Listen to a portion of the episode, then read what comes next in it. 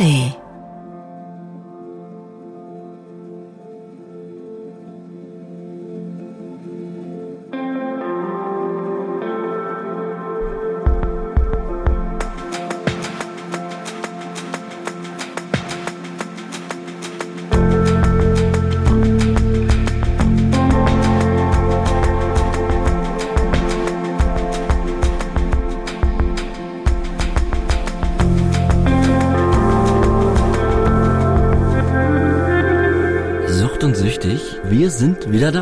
Die Sommerpause ist vorbei. Wir haben zwei Wochen die Füße hochgelegt. Wir waren auch ganz schön emotional durch. Aber bevor ich da ins Detail gehe, möchte ich meinen Freund und Bruder am Herzen und euren geliebten John Cook in die Sendung holen. Hallo John. Ja, hallo, Hallöchen. Ja, vielen, vielen Dank für diese warme Begrüßung, Hagen. Dankeschön. Ja, kein Problem. Ja, wie geht's dir, mein Lieber? Du hörst dich glücklich an. Das ist heute etwa ein schöner Tag? Es ist ein schöner Tag. Wir haben, ähm, ja, es gibt viele Neuigkeiten. Ich weiß gar nicht, wo ich anfangen soll. Zum einen habt ihr mitbekommen, wir haben den Deutschen Podcastpreis gewonnen. Das war, da reden wir vielleicht gleich nochmal drüber? Oder wollen wir werden jetzt gleich sicher- darüber reden? Da Oder? werden wir noch mal, gleich nochmal drüber Okay, reden wir gleich nochmal drüber. Und ansonsten ist euch vielleicht aufgefallen, neben unserem Logo, äh, und dass, dass jetzt dort eine, eine Eins zu sehen ist. Wir sind jetzt ein Podcast der ARD. Genau, wir haben ein Zuhause gefunden. Der Podcast hat ein Zuhause gefunden und somit auch die Community. Und wir freuen uns total und sind sehr, sehr dankbar. Äh, lange haben wir gesucht. Endlich haben wir gefunden. Genau, und äh, da, da möchte ich jetzt die Zeit nutzen und kurz äh, mich bei einigen bedanken, die das alles möglich gemacht haben. Und zwar sind das MC Lücke und Gabi von Radio 1, Thomas vom SWR und der Adi vom RBB. Die haben zusammen ein Paket geschnürt, das Sucht und Süchtig jetzt ein ARD-Podcast ist. Und man, ich bin wirklich, John, ähm, ich weiß gar nicht, was ich sagen soll. Wir nehmen im Haus des Rundfunks auf heute. Ja, hört sich schon so schön an. Ja, ist auch die nächsten Monate unser Zuhause. Einmal die Woche und ja, genug der Lobeshymnen, aber wir beide sind einfach unfassbar dankbar dafür. Das können wir mal sagen. Absolut. Ähm, ja, genau, man kann, man kann gar nicht so viel mehr dazu sagen. Also dankbar bin ich übrigens auch, ne, den eben genannten äh, Menschen. Und ähm, ja, es ist aufregend. Irgendwie fühlt sich doch auch an, als ob jetzt nochmal so ein bisschen so ein neues Abenteuer auch beginnt. Ja, die Independence-Zeiten sind vorbei. Ja. Ähm, und ähm, wir, ähm, das kann man jetzt auch mal ehrlich sagen, wir, wir, wir äh, können, sind jetzt beide in der Lage, kein Hartz IV mehr beziehen zu müssen oder, oder Bürgergeld, sondern ähm, haben jetzt ähm, ein, ein kleines Einkommen, was völlig in Ordnung ist, somit wir die Sendung, sage ich mal, auch jetzt machen können und auch viele Dinge, die wir da drumherum machen wollen, ähm, ohne dass wir jetzt immer äh, vielleicht täglich eine Existenzangst haben. Das war die letzten Monate ja schon auch anders. Ja, es gibt halt, ja, es gibt halt direkt irgendwie ein Gefühl von deutlich mehr Freiheit und, und ähm, auch Kontrolle. Ja. Einfach so über alles, ne? Und das ist ja sowieso ja auch ein wichtiges Thema. Bei Kontrolle ist man ja auch direkt wieder bei Sucht, ne? Mhm. bei ähm, Gefühlskontrolle und äh, emotionaler Regulierung und äh, Regulation und ähm, ja, Wahnsinn. Also wir sind einfach, genau, ich bin ganz, ich, ich bin noch so ein bisschen am Verarbeiten, merke Ja, ich merk Ganze. das auch, Ich merke es ja, bei ja. dir auch. Wir, Ja, äh, weil der auch der, man muss dazu sagen, der, der Ort ist neu. Wir waren ja immer bei Paul im Studio, das war so ein bisschen so ein, so ein, so ein ja, so ein Mini, äh, Recording-Session mit Sofa und schön, schöner Einrichtung, damit die Bands dich so, sich dort wohlfühlen. Dementsprechend haben wir uns auch wohlgefühlt. Jetzt sitzen wir in einem richtigen Tonstudio. Ähm, das ist alles noch gar nicht äh, zu greifen und ähm, ja, also nochmal danke an alle Beteiligten und ähm, danke auch natürlich an alle, die da draußen, die ihr uns hört. Und natürlich wünschen wir allen, die uns hören, die auch mit ihrer Krankheit strugglen, erstmal auch schon an dieser Stelle ganz viel Kraft und Liebe. Und ähm, wir hoffen natürlich, wir können einen kleinen Teil dazu beitragen, dass ihr den Dämon in euch besiegt. Ganz genau, ganz viel Liebe geht auch sowieso raus. Wir haben ganz viele Nachrichten bekommen, auch ob denn alles okay sei. Wir waren jetzt Ah ja, zwei, äh, genau, zwei Wochen sozusagen weg halt in der Sommerpause. Das hat nicht jeder mitbekommen. Das war ja auch so ein bisschen spontan teilweise. Ähm, ja, und es war total, also finde ich rührend auch, wie, äh, ja, wie die Menschen direkt da äh, in, Ja. in die Kommunikation gehen und nachfragen und nachhaken und äh, sich halt auch ein bisschen Sorgen machen, was ja auch von der menschlichen Ebene schön ist, so dass einfach sich ja diese Gedanken gemacht werden. Vielen Dank, ganz, ganz viel Liebe geht raus. Ja, man muss sagen, John, war, wieso kam das zustande? Also wir können, wir starten mal beim Podcast, also ein bisschen Befindlichkeit. Also erstmal genau, äh, möchte ich alle Leute begrüßen, die uns vielleicht das erste Mal hören. Ja. Ah genau, das, da sollte ich vielleicht noch was zu sagen. Wir begrüßen alle Zuhörer in der Audiothek, äh, in der ARD Media, äh, oh Gott, in, ARD Audiothek. in der ARD Audiothek, ähm, wo wir jetzt auch zu hören sind. Und ähm, dazu vielleicht noch die nächsten zwei Folgen, also diese Folge und die nächste Woche, die sind so ein bisschen dafür da, ähm, die Menschen, die, die ausschließlich auf die ARD Audiothek Zugriff haben, die vielleicht kein Spotify haben oder sonst was, ähm, die uns hören möchten, dass sie, dass wir die nochmal ein bisschen auch ins Boot holen möchten. Ja. Ähm, deswegen war die Bitte von der ARD, dass wir heute nochmal so ein bisschen ein kleines Recap machen. Ganz genau. Äh, quasi ähm, Folge 1 von Sucht und Süchtig. Ähm, das heißt, wir erzählen nochmal unser Leben, wir, wir stellen uns heute nochmal vor.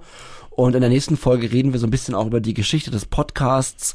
Und dann geht's ähm, ja weiter mit den Themen, die wir, die wir sowieso auf der Liste haben. Und zwar geht's weiter darum, andere Betroffene einzuladen, deren Geschichte zu hören, wie es ihnen mit der Sucht ergangen ist.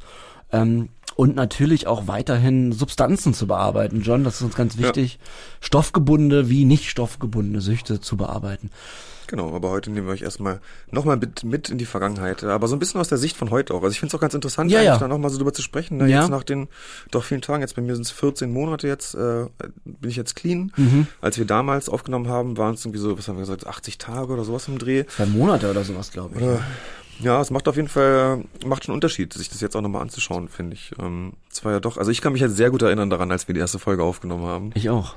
Und äh, also äh, es war relativ kurz, nachdem wir das auch alles überhaupt geschrieben und konzipiert haben. Ähm, und das war ein sehr, sehr aufregender Tag, noch super emotional. Es war ganz schrecklich eigentlich. Und Ja. vor allem, Hagen, du hast ja so ein bisschen auch Medienerfahrung. Für mich war es ja völlig, ich glaube, das erste Mal irgendwie überhaupt was aufgenommen, großartig meine Stimme, was jetzt nicht irgendwie so amateurmäßiger. Meine Stimme hatte ich vorher auch noch nicht aufgenommen, groß außer äh, einmal, aber ja.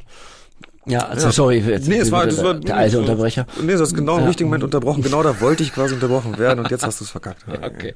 Ja, aber warte mal, bevor wir zu Folge 1 kommen, wollte ich noch Ja. mal kurz ähm, Der Befindlichkeit müssen wir auch noch. Befindlichkeit und da, da vielleicht beim Podcastpreis starten und warum wir danach auch zwei Wochen und Sommerpause gemacht haben. Ich weiß nicht, wie es dir ging oder wir, wir haben ja ein bisschen darüber geredet, dass wir mal, dass wir eine Pause brauchen. Ja. Wir konnten einfach auch nicht. Also das war emotional so. Ich meine, wir waren dieser ganze Bewerbungsprozess und die Nominierung, das ging ja eine Weile und irgendwie war der Podcastpreis, seitdem wir angefangen haben aufzunehmen, irgendwie ja so ein bisschen auch immer im Hinterkopf. Das muss man, Ja, so total. ehrlich muss man ja sein. Also es war jetzt nicht so, dass wir gesagt haben, wir machen das, um, um einen Preis zu gewinnen, sondern es war so klar, naja, es gibt da diese Verleihung, da werden wir, wollen wir natürlich auf jeden Fall einreichen, weil unser, wir, wir sind halt der Meinung und kämpfen ja auch dafür, dass unser Thema gehört wird. Absolut. Und ja. deswegen ist das für mich natürlich auch eine Auszeichnung für diesen Podcast, schon klar. Aber es ist natürlich auch einfach ein, wie viele Leute haben jetzt über die Gewinner berichtet? Wie viele Artikel gibt es darüber? Und überall steht halt jetzt Sucht und Süchtig, wo John und Hagen über ihre Erkrankung sprechen. Und einfach, das schafft einfach eine Öffentlichkeit für die Erkrankung, die, die ich mir halt gewünscht hatte. Und an dem Tag, als wir aufgenommen wurden, äh, aufgerufen wurden, wir gehen auf die Bühne, wir kriegen den Preis von Mickey Beisenherz, liebe Grüße übrigens. Und ähm, das war, ähm, da ist ganz viel abgefallen. Ja. Voll. Es war ja wirklich, wie du schon gesagt hast, war von, von Anfang an, es war immer klar, wir, wir- also wir, es war nie der Plan, Geld großartig zu verdienen, Ja. der Podcast, aber es war dann so, stattdessen war halt dann dieses Ziel der Preis. Das Ja. wurde echt schon wirklich quasi von Tag eins irgendwie angekündigt. Wir haben darüber schon geredet, dann holen wir Ja. den deutschen Podcastpreis. Ja, genau. ja, Ja, ja. ja. Und ich find's auch toll, dass äh, Auch ein bisschen Running Gag, muss man schon auch sagen, Ja. war ja nicht ernst gemeint. Nee, nee, klar. Ne? Aber dieses Wort fiel halt immer wieder. Ja, ja. Aber Wir, wir, vor allem waren wir nicht der einzige Sucht-Podcast, der nominiert war. Was man auch mal sagen muss. Was ja total, finde ich, ein tolles Zeichen Stimmt. ist, was die Jury da gesetzt hat. Und, Ohne äh, Alkohol mit Natalie, ne? Genau, Ja. bin auch dabei. Und das ist Liebe natürlich Grüße einfach, übrigens, guter Podcast. Ja, Ja. liebe Grüße. Äh, aber das ist auch sowieso, das ist schon mal so ein, ja, das ist auch irgendwie schon beachtlich. Dass das, Finde ich gut. Äh, Ja, dass stimmt, das, ja. Ne, da waren sonst halt ganz viel journalistische Arbeiten. Ja, oder halt, ja, doch auf viel News geschrieben, bisschen Unterhaltung. Viel aber Unterhaltung, halt, ja. Aber halt zweimal Sucht, finde ich schon äh, beachtlich. Und das hat mich tatsächlich sehr gefreut. Ich habe als ich das das erste Mal gesehen habe, dachte ich, wow, okay, irgendwie äh, geht doch da was in die richtige Richtung. Man muss dazu sagen, dass wir, unsere Kategorie war die vorletzte. Ja, es war schrecklich. Und ähm, das war eine absolute Katastrophe für mich. Also ich bin da wirklich gestorben. Ja, ja Du kennst das ja, wenn ich aufgeregt bin. Vielleicht Ja. kannst du kurz beschreiben, wie das so ist, damit mir abzuhängen. Also, ja. Wie, an, wie anstrengend bin ich? Ich weiß gar nicht, ob man es überhaupt abhängen nennen kann. Nee, es ist, äh, du bist halt schon, du bist halt, ja, weiß nicht, also es war, ich kann dir aber wirklich mal kurz, es fällt mir jetzt auch gerade wieder ein bisschen ein. Ähm, wir saßen da in so einem, also das war im, im, im Prince Charles, ne? hier in Berlin äh, und und wir saßen da war es so, so ein Pool so eine, ein leerer Pool halt dann ne, wo man sich auf den Rand setzen konnte und in der Mitte auf der Fläche standen so äh, Tische und so und saßen natürlich auch viele andere Menschen und äh, als die äh, Veranstaltung dann losging weil wieder nicht unsere Kategorie oder unsere Rubrik aufgerufen wurde war Hagen mal so ganz leid oh oh, es war total langweilig. Wir sind neben mir wie so ein Kind. Und es war wirklich so ganz unangenehm. Das, ne, wenn, wenn irgendwie, das ist wie wenn ein Kind irgendwie laut einen Kommentar über jemanden droppt, der halt anwesend ist und man denkt so, Mann, das hat er doch auf jeden Fall gehört. Und genauso ist es mit Hagen, wenn er aufgeregt ist. Die ganze ja, du meinst immer, sag, sag das nicht. Ja, das kann man doch nicht sagen. Hier sind nee. überall Leute, alles Prominente und du bist nur am Abkotzen. Ähm, ja, ich konnte mich nicht zurückhalten. Ja. Nee, ich kann sowas gar nicht ab. Ich finde es immer, äh, nee, nee, ich finde sowas ganz schrecklich. Ja, ja, aber genau, und dann immer noch so, oh, er muss jetzt eine rauchen schnell während der Verleihung und dann ist er weg und ich sitze da allein und denke so, oh Gott, ey, wenn ich jetzt aufgerufen werde. Naja, aber es war doch sehr schön und es war, ähm, war irgendwie schon ein krasses Gefühl, als da äh, diese paar Sekunden äh, des Wartens zwischen äh, Sucht und Süchtig Staffel 2 und ne, äh, wer den Podcastpreis jetzt kriegt. Es war sehr, sehr nervenaufreibend. Man muss dazu sagen, genau, wir sind sofort gegangen danach. Ja, ja Wir genau. wären auch sofort gegangen, wenn wir nicht gewonnen hätten, nicht aus äh, Respektlosigkeit den anderen Nominierten und, und Preisträgern, sondern, und das ist für mich ein wichtiges Thema, John, ähm, weil, also ich will natürlich niemandem was unterstellen, so, aber es ist, war natürlich eine Awardshow mit sehr viel Alkohol ja. und auch anderen Substanzen. Ähm, Fall, ja. Ich habe es auch auf der Bühne gesagt, dass, dass äh, die Klos voller Kokain waren und das, das war auch so, das habe ich mir nicht ausgedacht. Das heißt, für mich war das, nachdem ich das erste Mal dort auf Klo war, unmöglich, nochmal dort auf Toilette zu gehen. Also allein das, also weil ne, ich, wie gesagt, ich will nicht unterstellen, dass dort alle Kokain genommen haben, aber es waren natürlich bei 500 Leuten äh, Kokainkonsumenten dabei. Äh, das ist einfach äh, die Realität in der Gesellschaft. Da kann ja, man gerade auch in so einer gerade in dieser Medienbranche, genau, da ich glaube, da wird auch das Klischee erfüllt. So ähm, und das war für mich, ähm, das war schwierig. Und natürlich wussten auch alle, wer wir sind. So hatte ja. ich das Gefühl. Also von seitdem wir da waren. Aber vor dem Award haben uns außer unsere Freunde von der ARD hat uns äh, auch niemand begrüßt. Also ich will jetzt auch gar nicht meckern, aber oder ja. mich, äh, aber das war schon weird. Wir waren da, wir waren nominiert, aber wir gehörten eigentlich überhaupt nicht dazu. Du fragst die Frage, ja, will man da dazugehören? Keine Ahnung. Aber für mich war das äh, eine sehr, ähm, ich will ja wie gesagt, es tut mir leid, aber es war eine sehr, ist ein sehr emotional schwieriger Abend für mich. Und eigentlich wollte ich nach fünf Minuten wieder gehen. Weil, ja. da, weil das war nie, ist einfach kein Ort, an dem ich mit meinem Suchtonkel mich aufhalten möchte. Das ist absolut. Also ich, ich weiß nicht, ob ich jetzt sagen würde, dass wir da quasi so ein bisschen ignoriert wurden, also das würde ich jetzt nicht so hm. betiteln, aber ähm, ich glaube, wir haben da auch einfach, also man strahlt ja auch immer so ein bisschen was aus und wir haben da halt von vornherein auch aus unserer Sicht ja nicht reingepasst. Hm. Und ähm, ich glaube jetzt nicht, dass es so super einladend ist. Also, dass wir jetzt, wir haben jetzt, ne, Jetzt war nur mein Gefühl einfach, ja? nee, wie ich mich gefühlt habe. Ich fühlte mich dort wie voll der Außenseiter. Ja, ja, ja doch, aber genau, ja. Das, das ist ja auch so. Ne? Aber es war auch in Ordnung. In, aber, ja, aber es ist ja auch genauso, weil die Leute da ja auch natürlich trinken, kann man ja auch gar nicht verübeln. Ja. Und wir sind da sowieso per Definition da als Außenseiter so. Da sind wir halt nicht dabei. ja, ja, ähm, stimmt. Ja. ja, aber es war auch gut, dass wir das geschafft haben, da direkt, also wir sind wirklich direkt gegangen, muss man auch sagen. Ja, ja. Ja, noch ein bisschen also, auch gequatscht. Aber man muss auch da sagen, also wir sind ja auf dem Foto der Preisträger auch nicht drauf. Und da waren wir aber noch da. Also da, da sieht man auch schon wieder. Da wurden wir auch nicht äh, äh, gesucht und gefragt, ob wir da. Also ich will jetzt auch mich nicht in die Opferrolle stellen, auf gar keinen Fall. Aber es ist doch weird, es ist doch komisch, dass man ein Foto macht mit allen Preisträgern, aber die von Sucht und Süchtig, ähm, die, äh, die müssen nicht mit drauf sein. Das fand ich komisch. Muss ich ehrlich sagen. Ja. Ja. Ja. Ja. Ja. ja. ja. ja. weiß ich nicht. Finde ich doof. Man fand, fand ich an dem Abend jedenfalls richtig nee, doof. Ja, ja das ja, habe ich doch gar nicht, also habe ich nicht so drüber nachgedacht. Ja. ja. Aber das ist auch nur meine persönliche Hybris, meine Aura, die einfach sagt, Leute, was ist da eigentlich, was ist da eigentlich los beim Deutschen Podcastpreis? Aber wir sind sehr froh. Nochmal vielen Dank an die Jury. Und natürlich, dass so Veranstaltungen, wo einfach so viel getrunken sind, dass, dass, dass das nicht Orte sind, an denen wir gerne lange bleiben. Ich glaube, das hat auch nichts mit der Veranstaltung zu tun, ja. sondern ist einfach generell nicht unser Ding. Nee, klar. Das, ich, das nimmt uns ja auch keiner übel. Also das Nö. Wird, äh, genau, bin ich mir sicher. Ja, war eine sehr coole Geschichte, war sehr spannend. Und deswegen, wir waren danach platt. Deswegen ja. Sommerpause. Deswegen Sommerpause. Ganz, ach stimmt, da war ja da. Das wollte ich, Ich kurz schon- den, ich wollte ja. kurz den Bogen spannen, warum Ja. wir dann zwei Wochen Ja, off the air waren. Ja, ja, hab ich schon komplett vergessen, dass du diesen Bogen spannen wolltest. Ja, okay. Ja, wunderbarchen. Ja, generell Befindlichkeit, sag Ja. doch mal. Also, es war, also wir haben jetzt, wir haben jetzt alle länger schon nichts mehr voneinander gehört und es war teilweise eine sehr, sehr schwierige Zeit für mich. Ich glaube, das sage ich fast jedes Mal. Ich weiß nicht, ob das so, aber es ist halt auch eine schwierige Zeit, ne? Ich meine, Abstinenz halt und so. Nee, aber auch mein persönlichen Umfeld ähm, war, also bei nahen Bekannten war wieder ein Fall, wo auch jemand äh, in Entgiftung musste und Klinik organisieren äh, und auch große Sorge äh, hatte ich, also wirklich große Sorge und äh, auch privat sehr, sehr viel Stress dadurch. Also wa- was ganz interessant ist, es gab ein Gespräch und das ist wirklich, das ist wirklich interessant. Und zwar war halt völlig klar, dass die Person in Entgiftung muss. Ja, es war einfach, also es war klar, es ging um eine, eine Rückfallsituation, äh, um übermäßigen Konsum auch wieder. Ähm, und trotzdem war diese Person davon fest überzeugt, felsenfest davon überzeugt, dass es um äh, ja, Depressionen und so geht. Und dass es um an, andere psychische Probleme geht, aber halt nicht Sucht. So und Aber äh, das ist doch auch wieder die Sucht, die das suggeriert, ganz oder? genau. Das Das ist doch da, die da Sucht. spricht, die- genau, da spricht ja die Sucht. Ja. In diesem Moment. Das ist ja, es ist ja so eindeutig. Ja, ja, krass, Und ne? dann gab es wirklich, also dann, dann gab es da wirklich stundenlange Gespräche und äh, und in mir herrscht halt komplette Fassungslosigkeit, Ja. weil es einfach so eindeutig war. Du redest doch in dem Moment mit der Sucht. ja, Ne? ja, genau. Und dann Ja. immer so, nein, aber ich habe ich hab aber total gute Gründe mir aufgeschrieben, warum ich nicht in die Entgiftung muss und denkst, ey, das kann doch nicht wahr sein. Ich war wirklich, und irgendwann war ich auch wirklich ein bisschen sauer. Ja, ja, klar. Und konnte auch total verstehen, wie unsere Angehörigen sich wahrscheinlich, also meine, bei dir war es ja nicht so viel mit Entgiftung, aber wie sie sich bei mir gefühlt haben müssen. äh, Also Hast du dich da selbst wiederentdeckt? Hast du auch so einen Schwachsinn erzählt? Oder, Entschuldigung, Ja, ich will nicht sagen also- Schwachsinn, aber hast du auch versucht immer zu vermitteln, dass das eigentlich Ja. andere Probleme sind? Oder Nee, nee, nee, eigentlich nicht. Also vielleicht du warst aber immer der Meinung, du weißt es besser, ne? Nee, das hat ja nichts mit Entgiftung zu tun. Das so. hat ja mit Therapie. Das so. wolltest du einfach nochmal gesagt haben. Ja, okay. Ne? Ja. Hagen.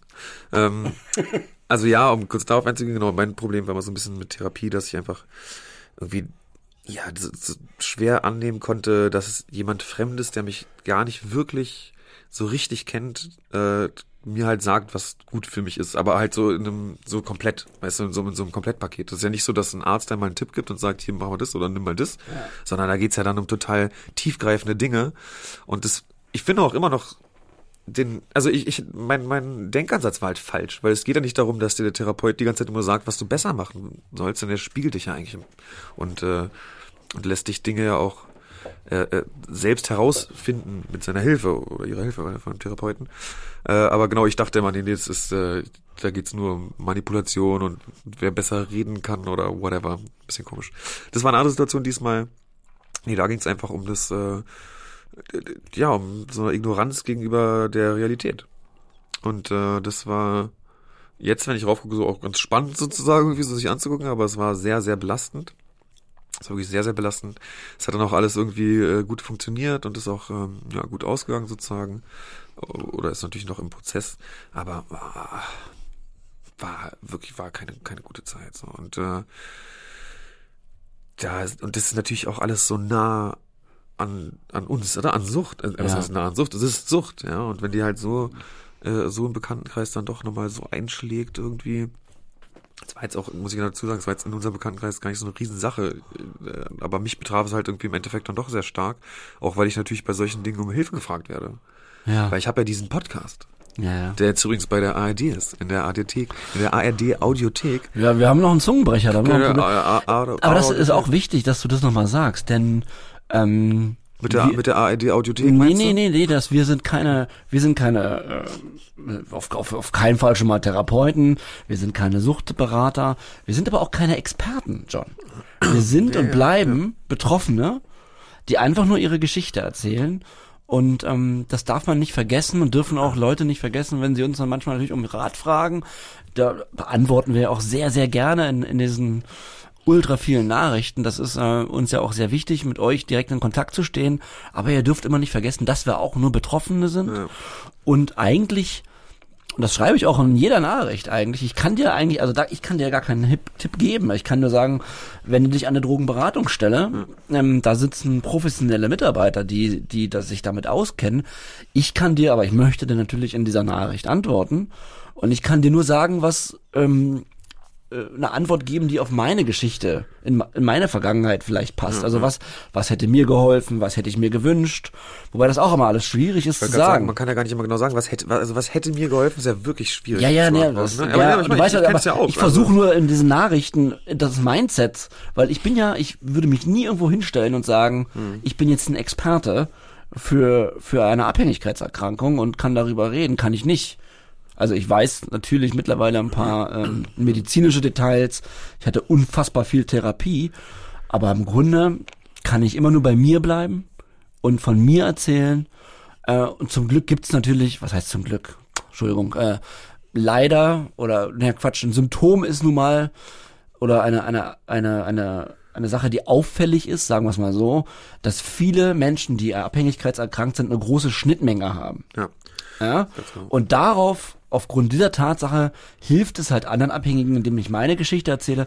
Aber ich kann dir nie einen Tipp geben für dein Leben. So. Nee, nee, genau. Also Ja. ich, genau, also ich kenne halt, ich kenne meine Sucht. Ja. Und ich kann halt, wenn, und wenn du mir spiegelst, ey, das kenne ich auch, dann kann ich sagen, okay, hier kann ich connecten. Ja. Aber das war's im Prinzip, ne, und dann, klar, man baut ja so einen gewissen Erfahrungsschatz auf, ne? Ja, Oder man ja, halt so schon. Das ist ja alles klar, aber du hast total recht, das ist, ja, wir, wir kennen alle unsere Sucht und können sie so ein bisschen vergleichen und aber wirklich helfen kann man natürlich nur, wenn man da äh, Ich meine, du weißt selber, wir, wenn wir auch, ähm, wir haben mal jetzt in Hamburg live auf dem ähm, Millant, auf dem Millantor Gallery Festival, übrigens auch ein schöner Auftritt. Äh, liebe Grüße an alle, die da waren. Wir haben uns sehr, Ja, wir haben uns sehr gefreut, euch persönlich kennenzulernen. Das war ein schöner Auftritt und danach kommen halt auch die Menschen zu uns und ähm, äh, die einen oder anderen wollen Fotos machen. Da freuen wir uns sehr. Das ist immer noch ungewohnt für uns, aber das machen wir sehr gerne, weil es eben darum geht, den, der, der Sucht ein Gesicht zu geben und das halten wir dann auch sehr gerne unseres hin. Ja.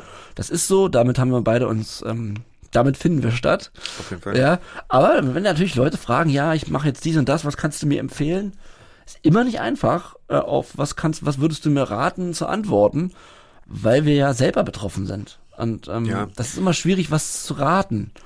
Ja, Weil genau. wir im Grunde immer die Klassiker sagen. Ja, also die, Ja, klar, die eigentlich sonst? auch nur richtig sind. Ja, total. Da, steckt ja auch so eine total viel Verantwortung einfach auch dahinter. Das ist ja, ich meine, es wäre wahnsinnig dramatisch auch in so einer Situation, also wenn es um sowas Brisantes geht, äh, Wie dein Leben. falschen Tipp zu geben. Genau. Und das ist natürlich, liegt eine ziemlich große Gefahr drin. Ne? Und, äh, manchmal möchte man auch gerne was Bestimmtes sagen, aber denkt auch, na, ich, I don't know, so ist halt super individuell auch. Ne? Und der, der beste Tipp ist halt immer, geh zur Drogenberatungsstelle. Genau. Also, fragen Genau. Experten.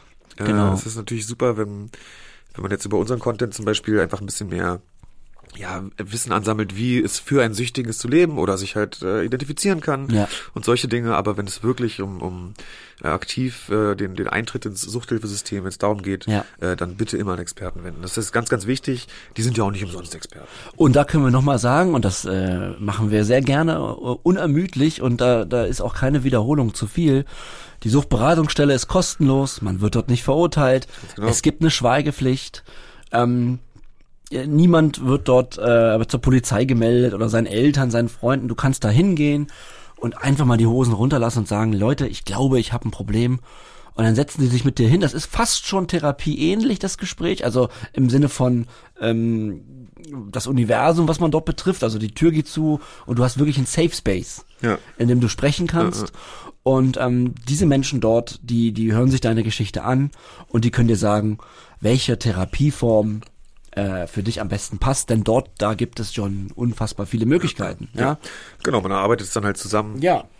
Aber eine super erste Anlaufstelle. Ich habe auch wirklich nur richtig gute Erfahrungen gemacht in Suchtberatungsstellen, muss ich sagen. Also ich, hab, Ich auch, ja. Also gut, ich, ich glaube, wenn man jetzt so, so vielen so Stellen Warst war du an wie ich, vielen unterschiedlichen? Oder ich war ja nur in geht. einer. Also ich war an ein paar unterschiedlichen, ich hatte mir schon einige Suchtberater und ähm, also ich kenne schon, dass es halt dann mal übermäßig lange dauert alles und man denkt sich halt so, also, ne, ruf doch bitte an, so, du, willst- du wolltest dich melden, äh, weil man ja doch auch, man, man sitzt ja dann auf glühenden Kohlen Klar. äh, und das ist halt, jeder Tag ist halt total wertvoll. Ne? Und da ärgert man, also da kenne ich schon Situationen, wo ich mich auch ärgere über, über die Arbeit, aber ähm, insgesamt bin ich halt super dankbar. Also das, die, diese Menschen sind einfach Teil von dem lebensrettenden Team, was sozusagen die, die äh, Suchthilfe darstellt. Ja. Oder dieses, ja, die, die, dieses Rettungsboot. Ja. Ähm, und ich bin super dankbar für, für alles. Aber ich hatte, also ich hatte tatsächlich auch ein paar krasse Sachen. Ich hab, hatte mal Situation, wo ich, äh, ich sage jetzt auch keine Einrichtung oder so, aber äh,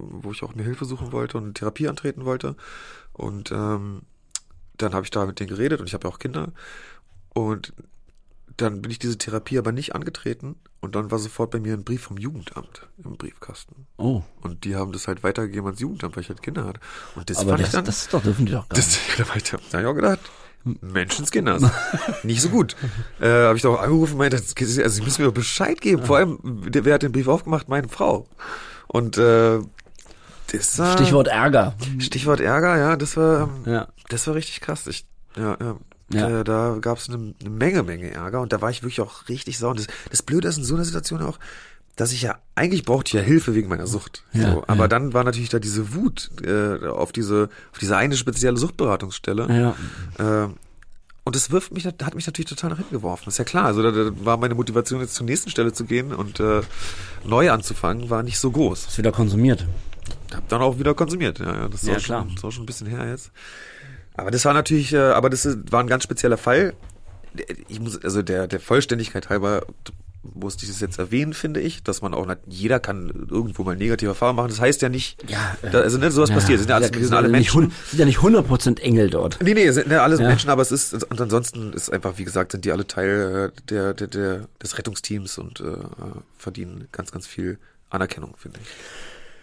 Okay, also du hattest eine schwierige Zeit, aber du hast sie gut überstanden. Kann ich das so, zusammen, kann ich das so zusammenfassen? Genau. Das sehr fast sagen. Ähm, bei meiner Befindlichkeit, ähm, Ja, hau mal raus. erstmal nochmal übrigens alles Gute auch von mir für denjenigen, der dort ähm, erneuten Rückschlag hatte in deinem Bekanntenkreis. Ja, ähm, ganz viel Kraft auch von mir und äh, es ist, wenn ich sowas höre, nicht nur jetzt über dich, sondern auch ne, aus anderen, aus meiner Therapiegruppe, da gab es auch wieder jemanden, der jetzt in die Entgiftung ist und so und ähm, ich weiß einfach ganz genau, ähm, was dort passiert ist. Auch das Gefühl. Ne? Genau, genau. Ja, ja. Also du musst mir nur sagen, der und der hat einen Rückfall, dann denke ich so, ach, na klar, das hat man jetzt schon oft gehört und das ist, ähm, man, man, ich will nicht sagen, man stumpft da ab, aber man versucht eben auch Dinge nicht mehr so krass an sein Herz zu lassen, weil man ja auch schon viele Menschen verloren hat jetzt, seitdem man auf Therapie ist und ihr wisst das alle, dass ich da zwei dicke Freunde verloren habe schon dieses Jahr, eben weil man natürlich auf Therapie sich anfreundet. Ja. Man hat die gleiche Krankheit, da gibt's viele Gemeinsamkeiten, aber die letzten Wochen habe ich versucht, ähm, wenn neue Leute in die Gruppe kamen oder so, das nicht mehr so nicht mehr so an mich ranzulassen. Ist Ähm, traurig, ne? eigentlich. ja, ist ja, aber das ist ein bisschen Selbstschutz, weil ich kann nicht Klar. natürlich jeden mit meinem, ich habe ein großes offenes Herz. Das, das hat er wirklich. Ja. Er. Oh, danke schön. Bin wirklich unfassbar emotional und kann sehr, sehr mich mitfühlen mit Menschen und kann auch sehr schnell Menschen ähm, mein Herz schließen und ähm, und natürlich habe ich dann auch, weil ich dann denke, ja, ich bin jetzt 14 Monate clean, hat man so eine schon auch so eine hat man schon auch das Gefühl, äh, für die Leute, die jetzt erst zwei Monate clean sind, ist man auch ja ein Vorbild. Also war das für mich auch. Wenn ich Ja, in eine Gruppe klar. kam und ich habe jemanden gesehen, der ist schon über ein Jahr clean, habe ich auch gefragt, hey, wie hast du es so lange geschafft? Wann, wann gab's mal schwierige Momente? Und da, da unterhält man sich ja die ganze Zeit drüber, Ja, klar. äh, wie man so durch, die, durch den Tag kommt. Ich meine, da reden wir heute noch drüber, äh, du und ich täglich. Ähm, Wie kommen wir eigentlich so durch die Tage? Und äh, ich muss sagen, dass mich das immer sehr, sehr mitnimmt, wenn ich sowas höre und einfach genau weiß, durch auch meinen äh, Rückfall und alles, was ich damit verloren habe und äh, ähm, ja, wie man sich, in welchem Mindset derjenige dann ist und ähm, vor allem, wie sich das anfühlt. Ja, ne, dieser ganze Frust und dieses alles nochmal von vorn. Ich finde, das ist auch so ein bisschen mein Horrorgedanke, auch äh, falls so ein Rückfall wäre, ne, dass dieses, also klar, es ist ja nicht alles verloren, was man erreicht hat, ne, aber trotzdem ist es ja auch wieder so ein von vorne anfangen. Keine Therapie ist umsonst, sagt man. Ja, ist auch richtig. Ja, das stimmt, glaube ich, auch. Ich hatte ja auch zwei, aber und die eine hat krass auf die andere aufgebaut. Trotzdem ist natürlich das Gefühl der Niederlage äh, da. Ja, absolut. Ja, und Ja, wenn du dann wieder in der Entgiftung bist, so. Ja. ja, und du hast ja auch nochmal einen völlig neuen Kampf, ne, da hast ja dann halt auch noch diesen, äh, du kämpfst ja nicht nur gegen dich selbst und deine Sucht, sondern auch wieder auch gegen dieses Niederlageding, gegen diese ganzen, gegen diese, Ja, vor allem alle deine Angehörigen sind ja wieder enttäuscht. ja, alles genau, es ist halt so, Das ist ja voll baut sich so eine Wand wieder 14 Monate Vertrauen aufgebaut und sobald man wieder konsumiert, ist man natürlich wieder äh, bei Null. Ähm, bei Null, da wollen wir nicht mehr hin. auf. Nee.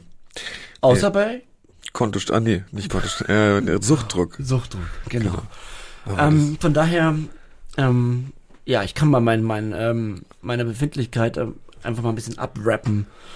Ähm, ich war auch einfach total äh, fertig nach diesem Podcastpreis-Event. Ähm, und dieser, dieser, tatsächlich auch dieser Gewinn, so schön wie er auch war, war irgendwie auch total überwältigend. Ja. Und ähm, also wirklich wunderschön, dass die Jury unsere Arbeit und auch der Sucht, der Suchtkrankheit eine Bühne gibt. Unfassbar toll. Ähm, aber irgendwie war, war ich danach auch, ähm, ich habe erst mal drei Tage geschlafen. Wirklich. Ich glaube sie total. Es war ja total surreal und irgendwie, ja, halt einfach total schwer zu greifen. Und irgendwie, ich glaube, da auch gerade in so einer Phase, in der wir sind, äh, also auch unser Hirn ja noch völlig immer noch viel nachholt quasi. Ich glaube, da schlägt sowas auch nochmal viel stärker ein. Also, ja. Ja, wir haben diese Story aufgenommen, ähm, äh, direkt an dieses, YouTube, äh, Quatsch, nicht YouTube, äh, Insta-Reel, so wo wir den Preis gewonnen haben. Ich kann mich daran überhaupt nicht erinnern. Wirklich, ja. Ja. Okay, ich kann mich daran, ich kann mich schon dran erinnern, muss ich sagen. Also für mich ist ja, dieser okay, aber du warst auch völlig fertig. Also das war ja auch wirklich extrem, ey. Soll ich, naja. Ja, okay. Gut. Ähm, aber sonst bin ich äh, stabil. Es geht mir soweit ganz gut. Und ähm, ja, ich bin voller Vorfreude auf diese neue Zusammenarbeit. Sucht und Süchtig ist übrigens jetzt ein ARD-Podcast. Ja, habt ihr schon mal gehört von der ARD Audiothek? Richtig guter Stuff, ich sag's euch. Genau. Also es, Da ist was. das ist jetzt nicht in jeder Folge so. Das ist, äh, das machen wir heute nicht. Und übrigens auch nicht, weil es uns gesagt wurde, sondern wir beide sind einfach unfassbar glücklich. Ja, und wir werden natürlich jedes Mal, wenn wir sagen, auch nochmal extra bezahlt. Und Ach so, das heißt, wenn ich jetzt noch mal ganz oft, ah, ich guck mal nach links rüber, da sitzen die beiden. Ich Ja, weiß nicht, ob das ja. so ist. Ich weiß nicht, ob Wahrscheinlich das so ist es nicht so. Nee, ähm, ja, jetzt wissen wir, wie es dir geht, lieber Hagen. Ja. Wer bist du denn eigentlich, Hagen? Oh Gott, soll ich anfangen? Letztes Mal habe ich über eine Stunde geredet. Ich versuche, ich kann das jetzt mal ein bisschen. Also ich, äh, wir stellen uns jetzt noch mal vor für alle neuen ZuhörerInnen. Ähm, und äh, du hast aber recht, äh, recht dabei. Es ist vielleicht auch spannend zu gucken, wie, ähm, wie, wie, wie stellen wir uns eigentlich jetzt vor. Vielleicht gibt es da sogar einen Unterschied zur originalen Folge 1. Kann man natürlich auch nachhören, aber wir, hör, wir holen jetzt mal die, die Menschen an der ARD, ach Gott, in der ARD Audiothek ab. Ähm, Kann, also kann man nachhören, aber kann man halt auch hier in der ARD Audiothek. Stimmt, muss man eigentlich Muss nicht man eigentlich so nachhören. machen, eigentlich schon. Ja. Also ich bin, ähm, ich bin Hagen, äh, ich bin 40 Jahre alt und ich bin süchtig, John. Ah, ja. Ähm, ich bin süchtig nach, nach Kokain und ich bin jetzt 14 Monate clean. Und ähm, ja, muss kurz überlegen, wie ich, äh, ich ähm, bin im Dezember 21 in die Therapie, äh, in, die, in meine allererste Entgiftung. Ich fange mal mit dem Ende an und, und, und gehe dann zu dem Anfang, damit allen Leuten klar ist, ähm, äh, wo, wo das alles geendet hat. Äh, um die Fallhöhe gleich mal rauszunehmen aus der ganzen Geschichte. Also ich bin im Dezember 21 in die Entgiftung. Ähm, das geht 14 Tage. Dann war ich äh, vier, vier Monate auf Therapie im Lago, Wo, wo warst du denn in der Entgiftung? äh, im Countdown. In Friedrichshain ist ein super Entgiftungskrankenhaus, was ich nur empfehlen kann. Und das war deine siebte Entgiftung? Meine oder? erste. Ja, okay, krass. Ja, das ist ja schon mal was Meine- Besonderes. Ja, ich bin nach 15 Jahren Konsum äh, in meine erste Entgiftung gegangen mit äh, damals so 39 oder was? Oder war ich dann noch 38? Das ist auch krass, ja. Neun, ja. Ähm, und äh, danach vier Monate Therapie, stationär, im Lago am Wannsee. Ähm, eine super Therapie gehabt, dann haben wir einen Rückfall gehabt. Ja. Am Entlassungstag. Und ähm, danach, ähm, ja, meine Frau samt Kind und meine Wohnung verloren. Kannst du uns mal ganz kurz in das Gefühl mit hineinnehmen, wie es ist, nach einer viermonatigen Therapie am Entlassungstag einen Rückfall zu haben? Oh, Nur, nur so angeschnippelt. das ist natürlich eine Riesengeschichte eigentlich, John. Du Ja, weißt, Basti also- verpackt sie klein und knackig. Wie, wie so eine, ich habe jetzt so eine mini die Frage ist, gesehen, war auch die Frage ist natürlich, was auch, äh, warum, warum passiert das? Ja, ja, ja. Ne? Also, ähm, ich hatte halt keine, keinen Suchtdruck. Vier Monate lang nicht. Null. Ja. Ich war dort in dieser Einrichtung. Ähm, ich habe zum ersten Mal, wie gesagt, da eine Suchttherapie gemacht, stationär. Ich habe die Krankheit begriffen. Mhm. Ich habe sehr viel gelernt und dachte aber äh, am Ende der Therapie, also was ich heute weiß, ne, diese ganzen Begriffe, Abstinenzentscheidung und so. Ähm, also ich hatte eine Krankheitseinsicht, ja, auf jeden Fall in der Therapie. Ich hatte bestimmt auch einen Abstinenzwunsch, das ist ja die zweite Stufe. Aber Stufe 3, Abstinenzentscheidung, hatte ich vielleicht mal mittendrin. Aber je länger die Therapie ging, desto mehr, also ich bin jetzt wirklich ganz banal, ja, ich, ich verkürze das gerade extrem, da ist viel mehr zu erzählen. Das ist, äh, genau Ähm, weil, weil meine zweite Therapie, da ging es ausschließlich um diesen Rückfall. Und ich weiß also, dass das ein Universum ist an, an äh, ein riesen Themenkomplex. Aber ganz banal und kurz gefasst war ich am Ende nicht davon überzeugt, dass es mich so schlimm erwischt hat wie die anderen. Wie krass, oder? Und das nach, nach, nach deiner Geschichte sozusagen. Ja. Nach diesem und das nach 15 Jahren und unglaublich. so viel Lügen und so viel verlieren und so ein Arschloch sein und ähm, oder wie sich ein Arschloch fühlen und aber nein, mich also da, aber da, da siehst du ja, da hatten wir doch gerade schon. Wer hat denn da geredet? Ja, ja, ja klar, dämliche Suchtdämon da oben. Ja. So und unterm ähm, Haupthaar. der hat mir das äh, schmackhaft gemacht, dass dem nicht so ist. Und dann war ich halt überzeugt, äh, ich probiere, also pass auf, ich kann, sie, ich kann dir genau sagen, wie mein Gedankengang war. Ja, bring it on. Und zwar, ähm, also das ist total, total krank, aber eben krank, weil es eine Krankheit ist. Von daher äh, finde ich krank auch immer ein gutes Wort. Also weil Ja. ich habe mir eingeredet, ich muss jetzt noch mal Kokain. das ist so bescheuert. Ich muss jetzt noch mal Kokain nehmen, weil nur so kann ich herausfinden, ob ich wirklich süchtig bin. wirklich. Das ist, äh, das, ist wirklich krank. ja. Das war das Mindset, mit dem ich raus bin und den Dealer angerufen habe. Und wissentlich, dass, also wissend, dass meine damalige Partnerin, mit der ich einen kleinen Sohn habe, wir haben zusammengelebt, auch in der Wohnung, wissen, dass wenn das rauskommt, dass sie mich verlässt. Ja, das ist ja immer das Schlimme. Ne? Das ist war ja, klar. Das ist ja auch dieses, das ist ja auch einer dieser sechs WHO-Punkte, dass so dieses, Ja. äh, trotz nachweisbarer, man weiß, dass es halt negative Konsequenzen hat, schon davor Ja. und trotzdem äh, macht man es weiter. halt und das dann, muss ja. man sich vorstellen. Also die Argumente, ich, ich muss das jetzt noch, noch mal irgendwie für mich rausfinden, äh, war wichtiger als mit meiner, äh, der Liebe meines Lebens und mit meinem Sohn in unserer gemeinsamen Wohnung zusammen zu bleiben. Also die haben mich ja damals noch unterstützt, Ja. trotz der ganzen Sache, die, die bei mir so ablief. Und danach ähm, war für sie, also ich kann nicht nur mutmaßen oder will gar nichts, aber ich denke mal, danach müssen sich Menschen auch selbst beschützen. Ja. Und äh, dann mit mir weiter stattzufinden, ähm, war quasi gar nicht mehr möglich, weil man überhaupt, war ja gar nicht klar. Also wenn man nach vier Monaten stationär am Entlassungstag konsumiert, na dann, dann kann man sich als Angehöriger schon fragen, was ist denn da eigentlich, was, also hast du überhaupt irgendwas gelernt? Ja, klar, völlig zu Recht halt, ne? Ne? Und ich glaube deswegen auch diese drastische Trennung dann. Also ich wurde danach blockiert und ähm, ist bis heute noch für uns schwierig miteinander stattzufinden. So, ähm, das ist mal die, das Ende der Geschichte und ich bin äh, dann nochmal auf die no, in eine erneute Therapie gegangen. Ähm, da musste ich aber auf meinen Therapieplatz warten, weil ich keine Wohnung mehr hatte. Und in dieser Übergangseinrichtung habe ich ja dich kennengelernt. Ja, ich erinnere mich. Ähm, wir waren auf einem Zimmer und führten dort schon die gleichen Gespräche wie jetzt hier am Mikrofon. Das ist tatsächlich auch genauso. Äh, Ja, eins ja. zu eins. Ich denke auch manchmal, wenn wir uns privat unterhalten, ach, das wäre auch eine gute Folge gewesen. Ich hatte genau so schon gesagt, ja. ja. Aber das war äh, eigentlich nur ein Telefonat zwischen uns und ähm, so machen wir das hier. Ja. Und dann war ich auf meiner zweiten Therapie in der Pfalzburger. Äh, das ist eine Einrichtung, die gehört zum Tannenhof, ist in Berlin-Schöneberg, mitten in der Stadt. Ähm, kann ich nur empfehlen, auch eine super Einrichtung. Und ähm, seitdem bin ich aber clean. Und das ist das Ende der Geschichte. Und ähm, nur mal wisst, wo es alles geendet hat, jetzt fange ich mal an. Kurz mein Leben runterzubrechen. Bist du bereit, John? Ja, ich bin bereit. Ja. Lehn dich zurück. Es folgen einige Minuten Hagendecker Die, pur. Le die Leiden des Hagendecker. Oh Gott, das kann man wirklich sagen. Also Leiden. Ich bin 82 geboren in Finsterwalde. Ähm, da fängt's leider schon an, mittlerweile. und bin aber, seitdem ich ein Jahr bin, meine Eltern haben dann eine Wohnung gehabt in, in Berlin in der Kiefholzstraße, in Treptow.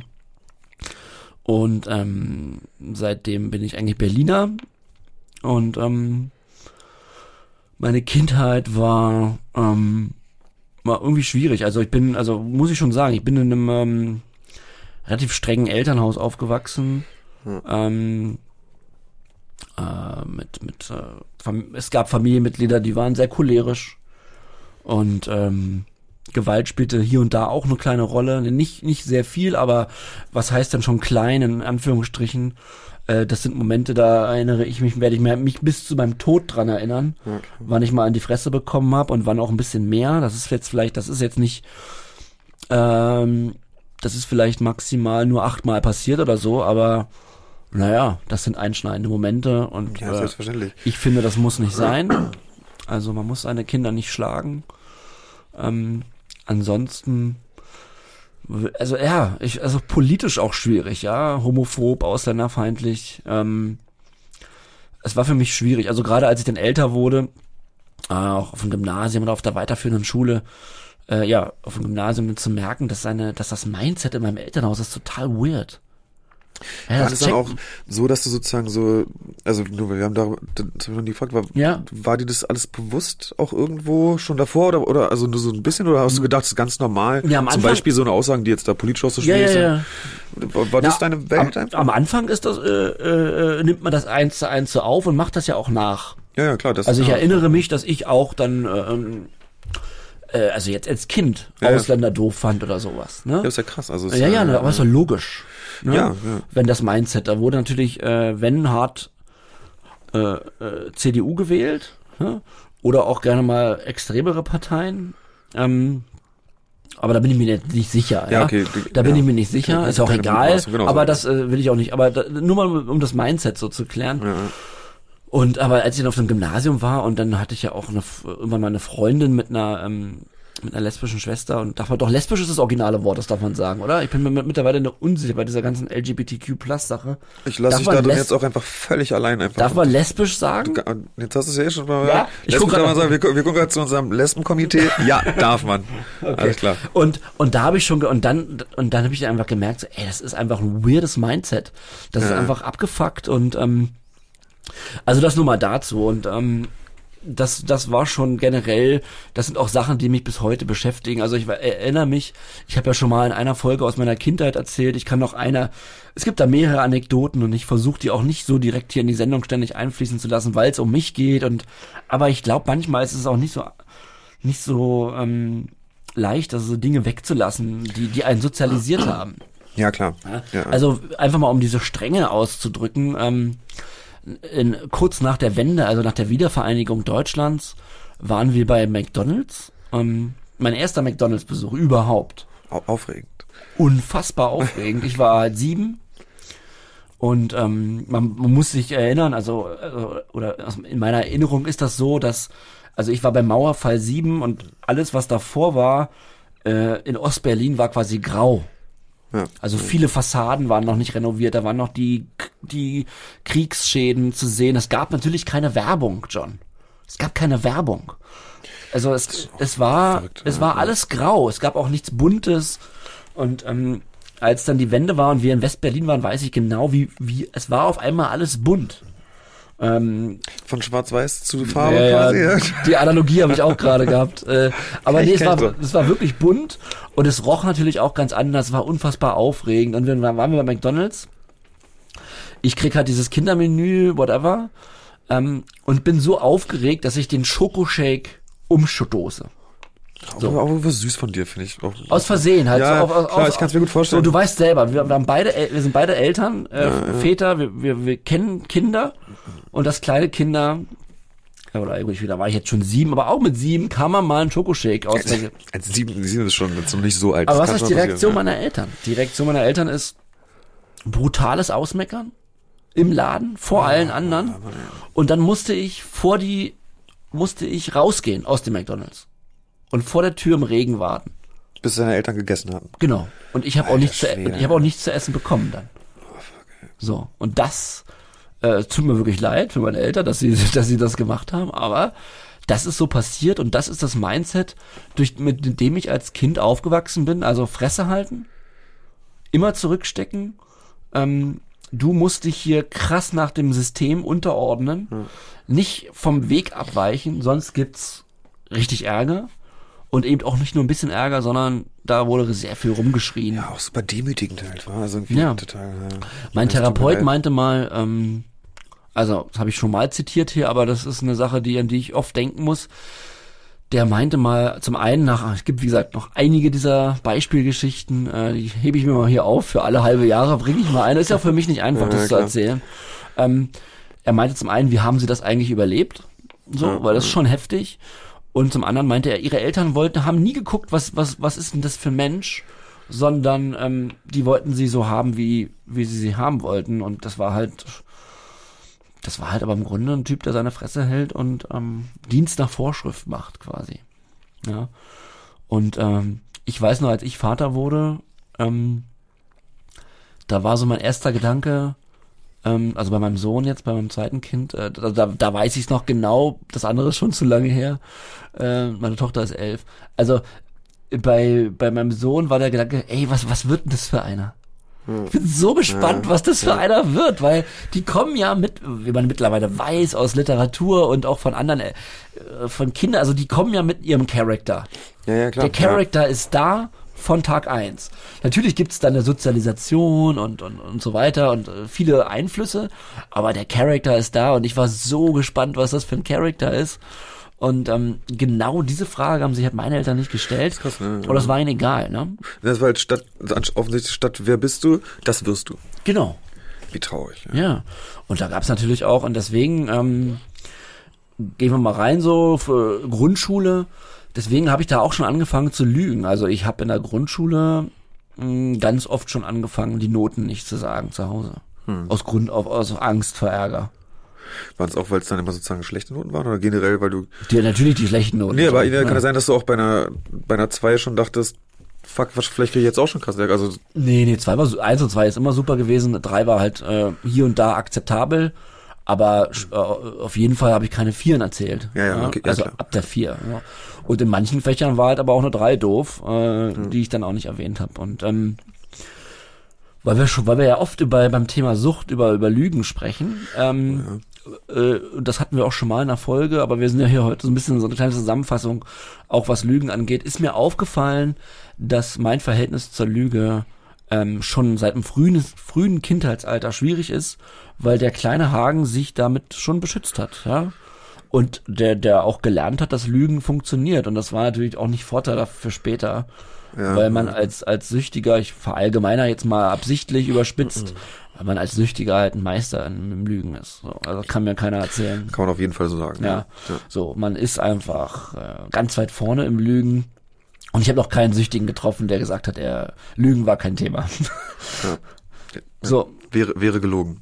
ja, sag doch mal kurz, du, äh, mach mal kurz Exkurs, Lüge, äh, be beschäftigt dich das auch schon länger oder erst mit der Sucht? Ähm, nee, ich, nee, ich glaube schon, also mit der Sucht ist, die Sucht bringt halt so viel Lüge, dass äh, selbst wenn man davor schon, sag ich mal, wenn man, wenn man überdurchschnittlich viel lügt, dann, also das ist immer noch kein Vergleich zu dem, was man dann an Lügen erzählt, wenn man dann, äh, wenn man abhängig ist. So, da ist ja quasi fast alles. Man baut ja so ein Konstrukt auf, was so komplex ist und so vielschichtig, äh, dass, dass ja alles irgendwo verwoben ist mit Lüge. Ähm, selbst die Wahrheit, die man spricht, ist wahrscheinlich irgendwo, hat doch irgendwo was dabei aus einer anderen Geschichte, die man halt erfunden hat. Also es ist so ganz, das ist ja alles Lüge. Kannst und, du äh, kurz erklären, für die, die vielleicht auch frisch zuhören, Ja. warum man als Süchtiger, warum lügt man denn dann eigentlich? Was sind so eine klassische Lügensituation?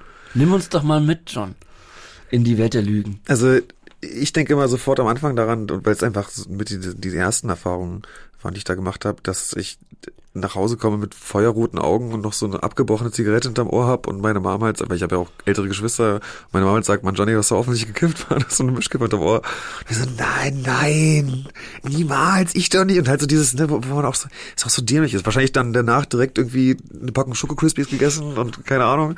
Aber äh, so, so die, die, diese Schoko Crispies sind übrigens großartig. Aber Absolut. dürfen wir so Produkte noch nennen in der ARD? Ich guck mal nach links, ja?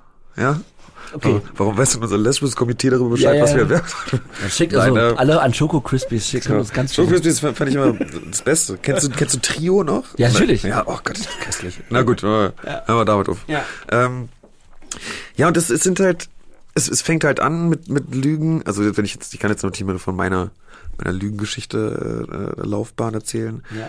Es fängt halt da an mit, mit ziemlich bekloppten Sachen eigentlich, die halt offensichtlich und halt, äh, ne, wie gesagt, also dass man äh, sehr leicht durchschaubare Lügen erzählt. Ähm, und es entwickelt sich aber total weiter, bis man ja, diese, wie ich eben erwähnt habe, so richtig krass komplexe Systeme aufgebaut hat. Zum Beispiel, also dann dürfen bestimmte Freunde dürfen halt nur das wissen oder denken, ich weiß nicht, ich befinde mich gerade dort, während ein anderer Freund es nicht wissen. Also ne, das ist alles so total verstrickt. Mhm. Äh, die Familie denkt, ich bin da, aber der eine Bruder denkt, ich bin da. Also muss so ganz, also ne, Warum jetzt, macht man das nochmal? Naja, um zu verschleiern. Einfach. Es geht immer um Verschleiern, es geht immer um, es geht immer um Beschaffung. Ja. Also es gibt da auch bei den Lügen natürlich sehr, sehr viel um Beschaffung äh, sich Geld irgendwie. Beschaffung von was? Beschaffung von Geld für die Beschaffung von Substanzen. Drogen. In, Drogen. Ja. Ähm, jetzt weiß ich, was soll ich jetzt gerade sagen? Vielen Dank, Hagen. Wirklich vielen Dank. Sorry, können wir nochmal von vorne vielleicht dann? Es geht immer um die Verschleierung. Ja, also genau, es, äh, man hat ja ganz große Angst als Abhängiger davor, dass irgendjemand einem es einem versaut zu konsumieren. Ja, genau. So, das ist ja so, das, das schwingt ja total mit. Ne? Man darf bloß niemanden, also auch wenn man zum Beispiel auf, auf dem Weg ist zum, äh, zur Beschaffung, zum Dealer oder so, und dann jemanden trifft, der Smalltalk macht. Oh, die Hölle! Da musst du ganz schnell, nee, also da musst du ganz schnell auch was erfinden, um möglichst schnell weiterzukommen. Da hatte ich immer so einen Schiss, dass jemand, dass äh, ich da jemanden treffe, weil auf diesem Weg dorthin äh, möchte man nicht in Smalltalk verwickelt werden. Ja, auf keinen Fall. Man ist ja auch nicht mal imstande, das muss man ehrlich sagen. Das Gehirn ist dann schon so abgelenkt von diesem äh, ich weiß, gleich kann ich konsumieren, dass man überhaupt gar keine äh, äh, Öffnung mehr hat, um diesen Smalltalk äh, überhaupt durchzuziehen. Nee, total. Man ist ja da, genau, diese, diese kranke Vorfreude baut sich ja total auf und ja. irgendwie bauscht sich dann auch auf und äh, dann schon mit schwitzigen Händen und äh, Kinn geht schon davor ab, so ungefähr. Also, äh, nee, nee, das ist ein ganz schlechter Moment. Und da, es gibt halt ganz, ganz viele Alltagsmomente, in denen ja einfach eine, Lüge auch erzählt wird, um einfach auch schnell was abzufertigen. Ich glaube auch, das ist was, was dann so mit dem mit dem routinierten und vielen Lügen kommt, dass äh, man einfach merkt, ja okay, das kann ich ja für alles Mögliche benutzen. Das muss ja jetzt gar nicht. Ja. Äh, man, man, also ich wurde halt wirklich, also auch außerhalb des Konsums oder außerhalb konsumbezogener Themen, äh, wird verliert man halt oder habe ich sämtlichen Respekt vor Lügen auch einfach verloren. Voll. Was auch voll eklig ist irgendwie. Also es ist also, ich finde, so hinter hinter einfach Unwahrheit sprechen steht, steht ja auch voll viel, weil das ist halt wirklich assi. Das ist halt irgendwie, das ist halt, also es ist, es ist ja schon ein krasser Betrug auch den Menschen gegenüber, dem man die Lüge ausspricht und ich. Eigentlich finde ich fast das Wort Lügen ist noch ein bisschen zu, zu, zu schmissig. Ist zu, oh, ich weiß nicht, zu also, easy. Also ich finde das Wort Lüge, äh, weiß ja auch nicht, ob man da jetzt ein anderes Wort für braucht. Das nee, ich habe auch nicht gesagt, lieber ja. Hagen. Das habe ich auch nicht so gesagt. Da habe ich jetzt auch mal ganz schnell. Nee, nee, du bist aber ja ich auch finde, so ein kleiner Wortfetischist, da, ne, ist so. Also ja, aber sind ne, sehr, sehr wichtig und du findest das zu schmissig. Okay. Ja, nee, ja, es war vielleicht auch ein bisschen überspitzt. Äh, okay. aber, aber ich, wie gesagt, ich finde zum Beispiel, dass es dann, ich finde, ein Betrug hat zum Beispiel nochmal was anderes vom, so, das ist irgendwie nochmal anders konnotiert. Und ich, ich finde, wie gesagt, gerade wenn man zum Beispiel seine Liebsten belügt, dann, ähm, ja, das, das hat, ich, ich, wenn ich an Lüge denke, dann denke ich auch an so kleine Sachen auch viel, ne? Und auch Notlüge. An, wen, an Drachen? An kleine, kleine Sachen, ja, wenn ich an Lüge denke, denke ich immer an Drachen. Ich habe wahrscheinlich an Lüge, denke ich, an, denke ich an kleine Drachen. Ja, genau.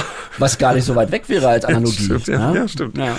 Nein, aber das, äh, auch zum Beispiel das Wort Notlüge und sowas. Das sind, das sind so. alles so kleine Dinge, aber ich finde, ich finde aber, aber dieser Betrug, den man halt an diesen Menschen eigentlich begeht äh, und die, dieses, diesen krassen Vertrauensmissbrauch, ähm, das finde ich schon sehr hart, also wie man da unterwegs ist. Und ich finde auch, dass leider zu wenig Augenmerk darauf gelenkt wird, wie scheiße es ist, im zwischenmenschlichen Umgang so viel Unwahrheit zu sprechen. Also, ja. man, man muss ja auch sagen, und dann beenden wir gleich den Lügenexkurs, ähm, wollte, wollte ich jetzt mal einwerfen, weil das ja Teil der, äh, ein großer Teil der ersten Staffel war. Ja, danke, dass du das nochmal erklärt hast. Ja. Und dass das, das, das, das sollte auch heute in dieser Sendung wieder, nochmal Widerhall finden.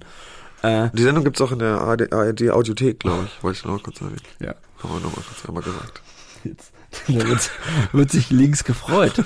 ähm, ich will sagen, dass die Lüge ist am Ende ja auch, was heißt am Ende, aber ich habe das Gefühl, es, es, es, es, es, es ist wie so ein Tumor, der immer größer wird, gerade wenn man, ne, in meinem Fall mit meiner Beziehung und deiner Ex-Beziehung. Ähm, das ist ja das Fundament dessen, warum es dann am Ende zerbrochen ist, ist ja, weil ich dich über Jahre anlüge. Also ja. natürlich sind auch andere Sachen passiert, ne, moralisch fragwürdig und so weiter. Aber aber die Lüge ist dann trotzdem das Fundament, weil am Ende, hey, du hast mich jahrelang angelogen. Warum, wieso? Also das Vertrauen, das Fundament, eigentlich ist doch das Fundament von der Beziehung Vertrauen. Absolut. Und mit der, mit der Lüge stellst du ja auch jemand da, der du nicht bist. Ja. So, ne, es ist ja, du bist ja nicht authentisch. Und eigentlich ist es dann schon die völlig berechtigt die Frage, warum soll ich dich lieben? Wer bist du überhaupt? So, Genau. du, du zeigst mir doch eine andere Person. Also, Genau, das hatten wir ja doch gar erst in der nicht. letzten Folge. Wer bist du überhaupt? Habe ich doch tausendmal gesagt, so.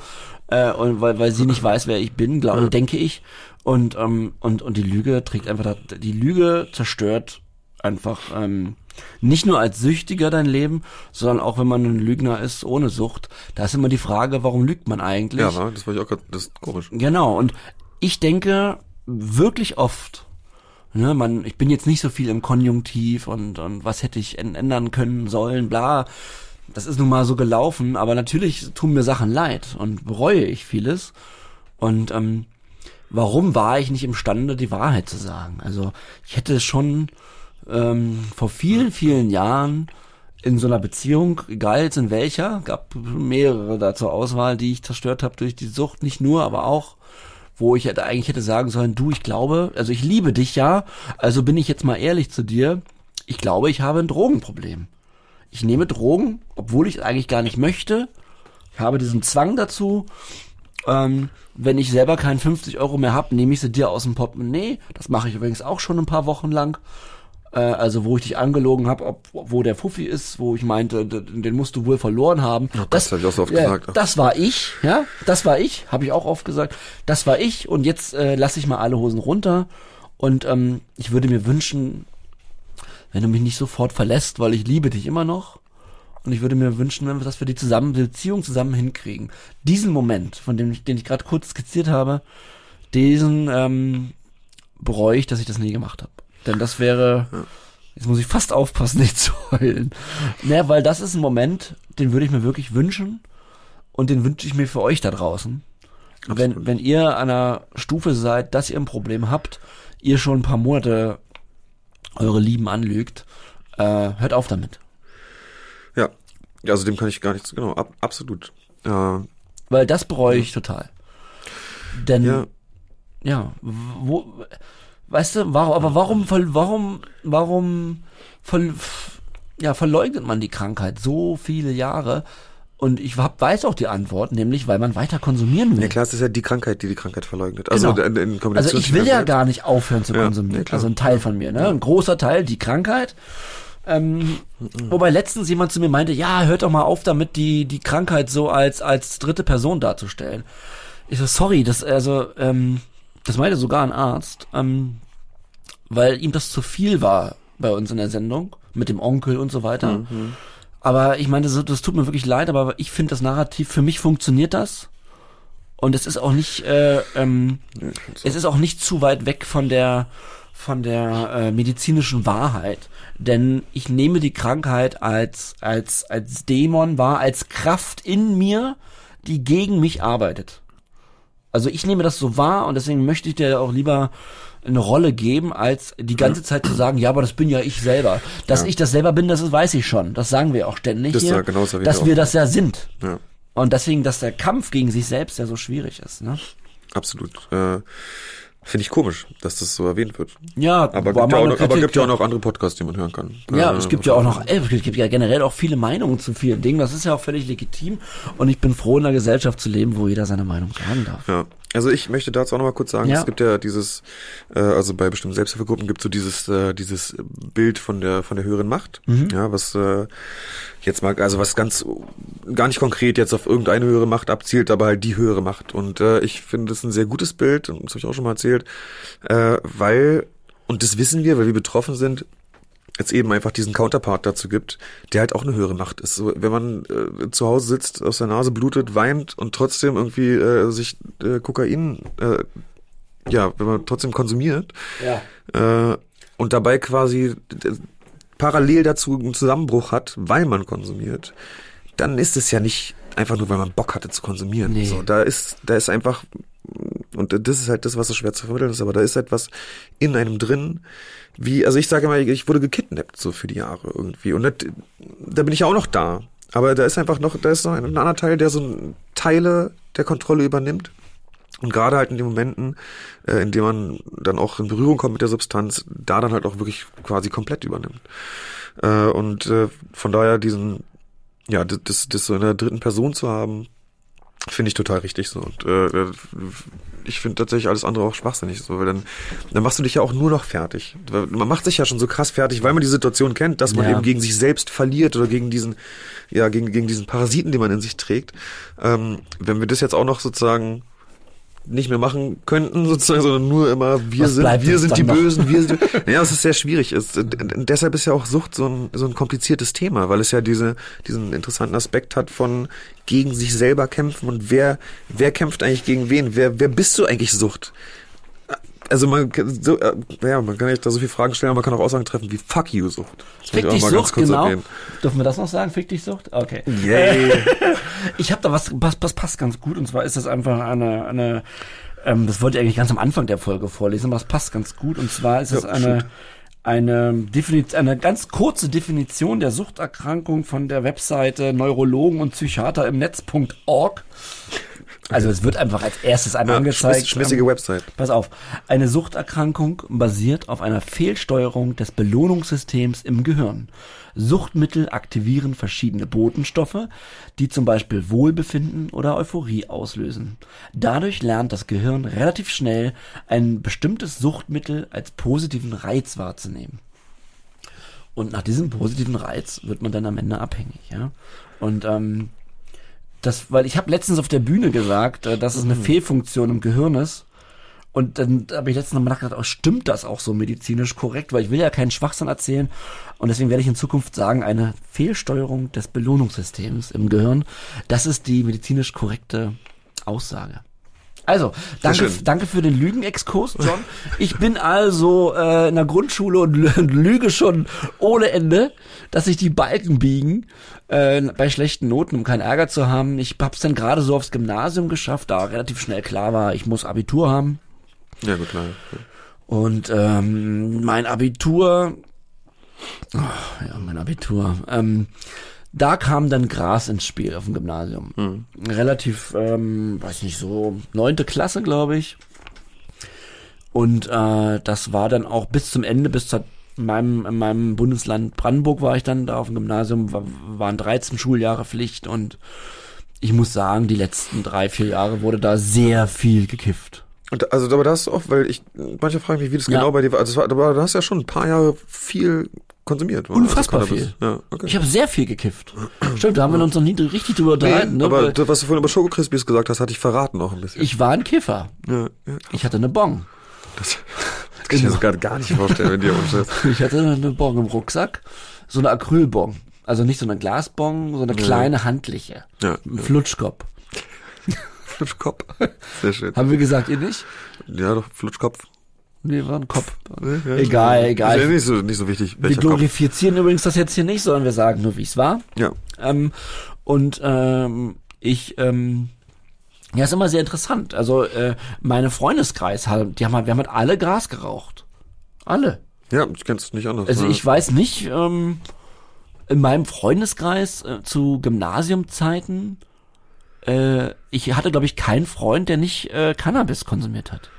Na, wahrscheinlich auch da schon wieder so ein bisschen, Naja, ne? klar. Die, die Sucht, die dann halt sagt, Aber das ich meine chill ich halt ja. nur mit denen, die konsumieren. Aber das, ja das, klar. das ergibt sich ja automatisch Ja, damals noch. Das ist ja noch nicht mal so, dass äh, die Sucht, ich wurde ja nicht abhängig äh, zu Cannabis, muss ich ja sagen, weil ich konnte nach der Schule ja aufhören.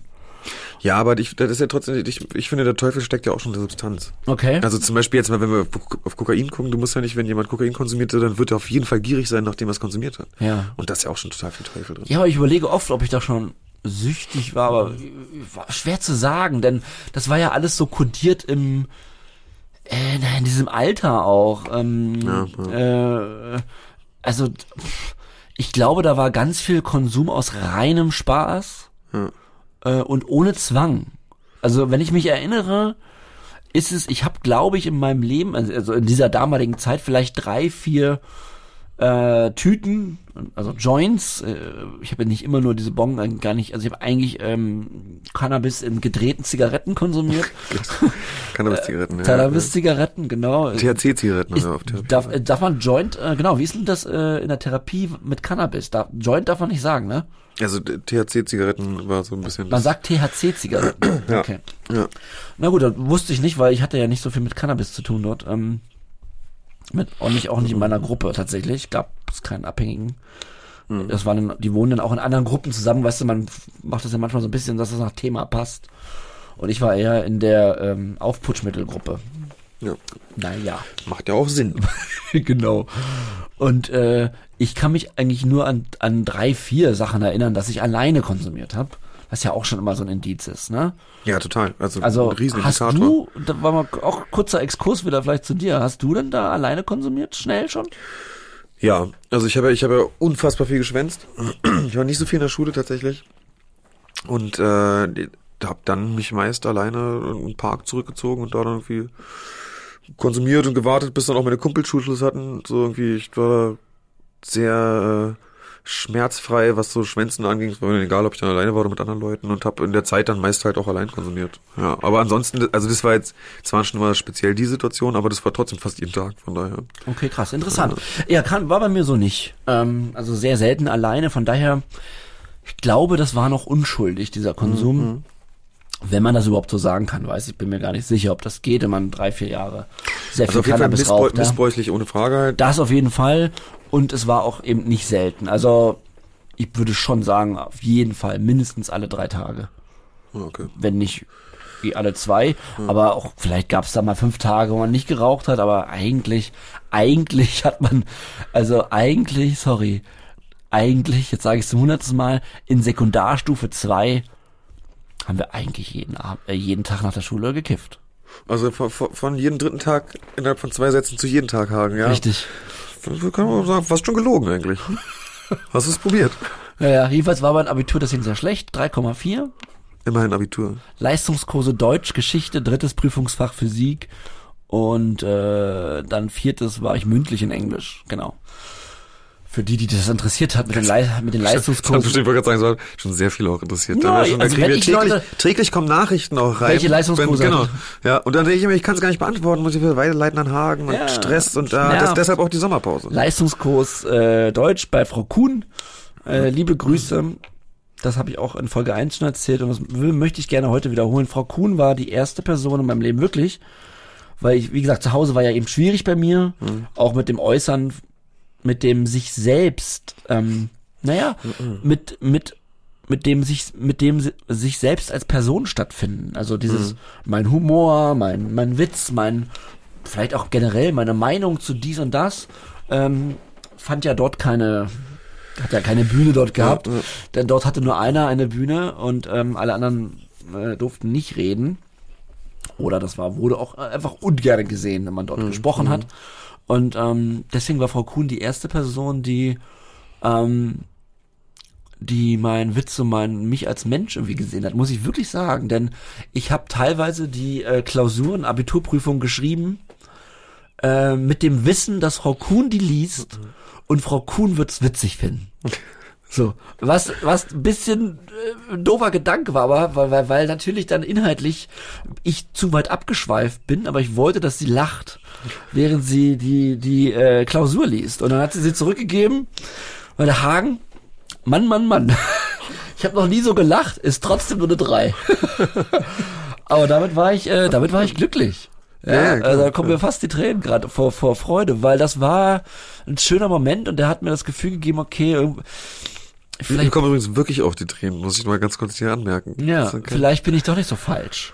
Na, du bist Ja, naja, aber ich hatte immer das Gefühl, ich bin falsch, weißt Ja, du? ich So, weiß, und ich äh, ja. aber warte mal ganz, kurz, ist es nicht toll, dass Menschen in so einer Position, also äh, als Lehrer, Mhm.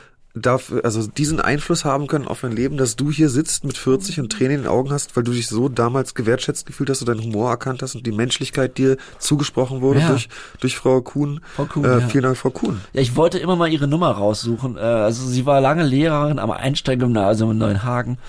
Wenn jemand einen Kontakt habt, gerne, mir- gerne mir schicken oder wenn Frau Kuhn, ich würde dich gerne mal mit Frau Kuhn nochmal einen Kaffee trinken. Ja. Und sie zum Lachen bringen. Ja, einfach. Ich weiß noch, übrigens, das ist mir heute Morgen aufgefallen. Das ist eine andere Geschichte, die muss ich wirklich kurz erzählen. Und zwar sollten wir auch, äh, wir sollten was über Hermann Hesse machen. Siddhartha, äh, Steppenwolf und so weiter. Gu gute Sachen. Ich war hab Hermann Hesse sehr gerne gelesen zu Schulzeiten. Und ähm, wir sollten was Schriftliches ausarbeiten. Aber ich habe damals, und ich habe ich hab einen Podcast gemacht, pass auf, das ist also aus heutiger Sicht, das Wort gab es ja damals nicht. Ich habe quasi ein Radiointerview gemacht, wie ich also ich bin Hagen Decker, der, der Interviewer, und ich spreche aber auch Hermann Hesse. Und ich habe quasi mit mir selbst ein Interview mit Hermann Hesse geführt, habe die Stimme so verstellt und so. Und habe dann ähm, Musik drunter gelegt und habe ihr das einen einstündigen, eine einstündige Sendung abgegeben, wie ich Hermann Hesse interviewe. Hast du das noch? Leider nicht. Ah. Das können wir einfach als Folge sonst spielen. Das können wir heute zu Gast Hermann Hesse und Ja. keiner merkt's.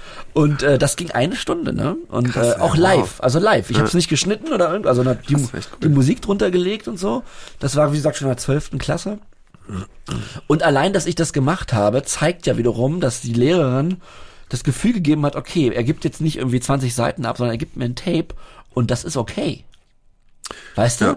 Also ich, wahrscheinlich habe ich vorher gefragt, ob ich das machen darf und so, aber das zeigt nur wieder auch, wie cool sie war, ähm, dass, dass jemand, der so out of the box denkt, und ich war, bin ja so ein bisschen auch ein out of the box Typ, der gerne andere Wege geht, so da kommen wir auch gleich zu, später, wenn es zu meiner Regietätigkeit geht, aber äh, dass sie das gefördert hat, das fand ich toll.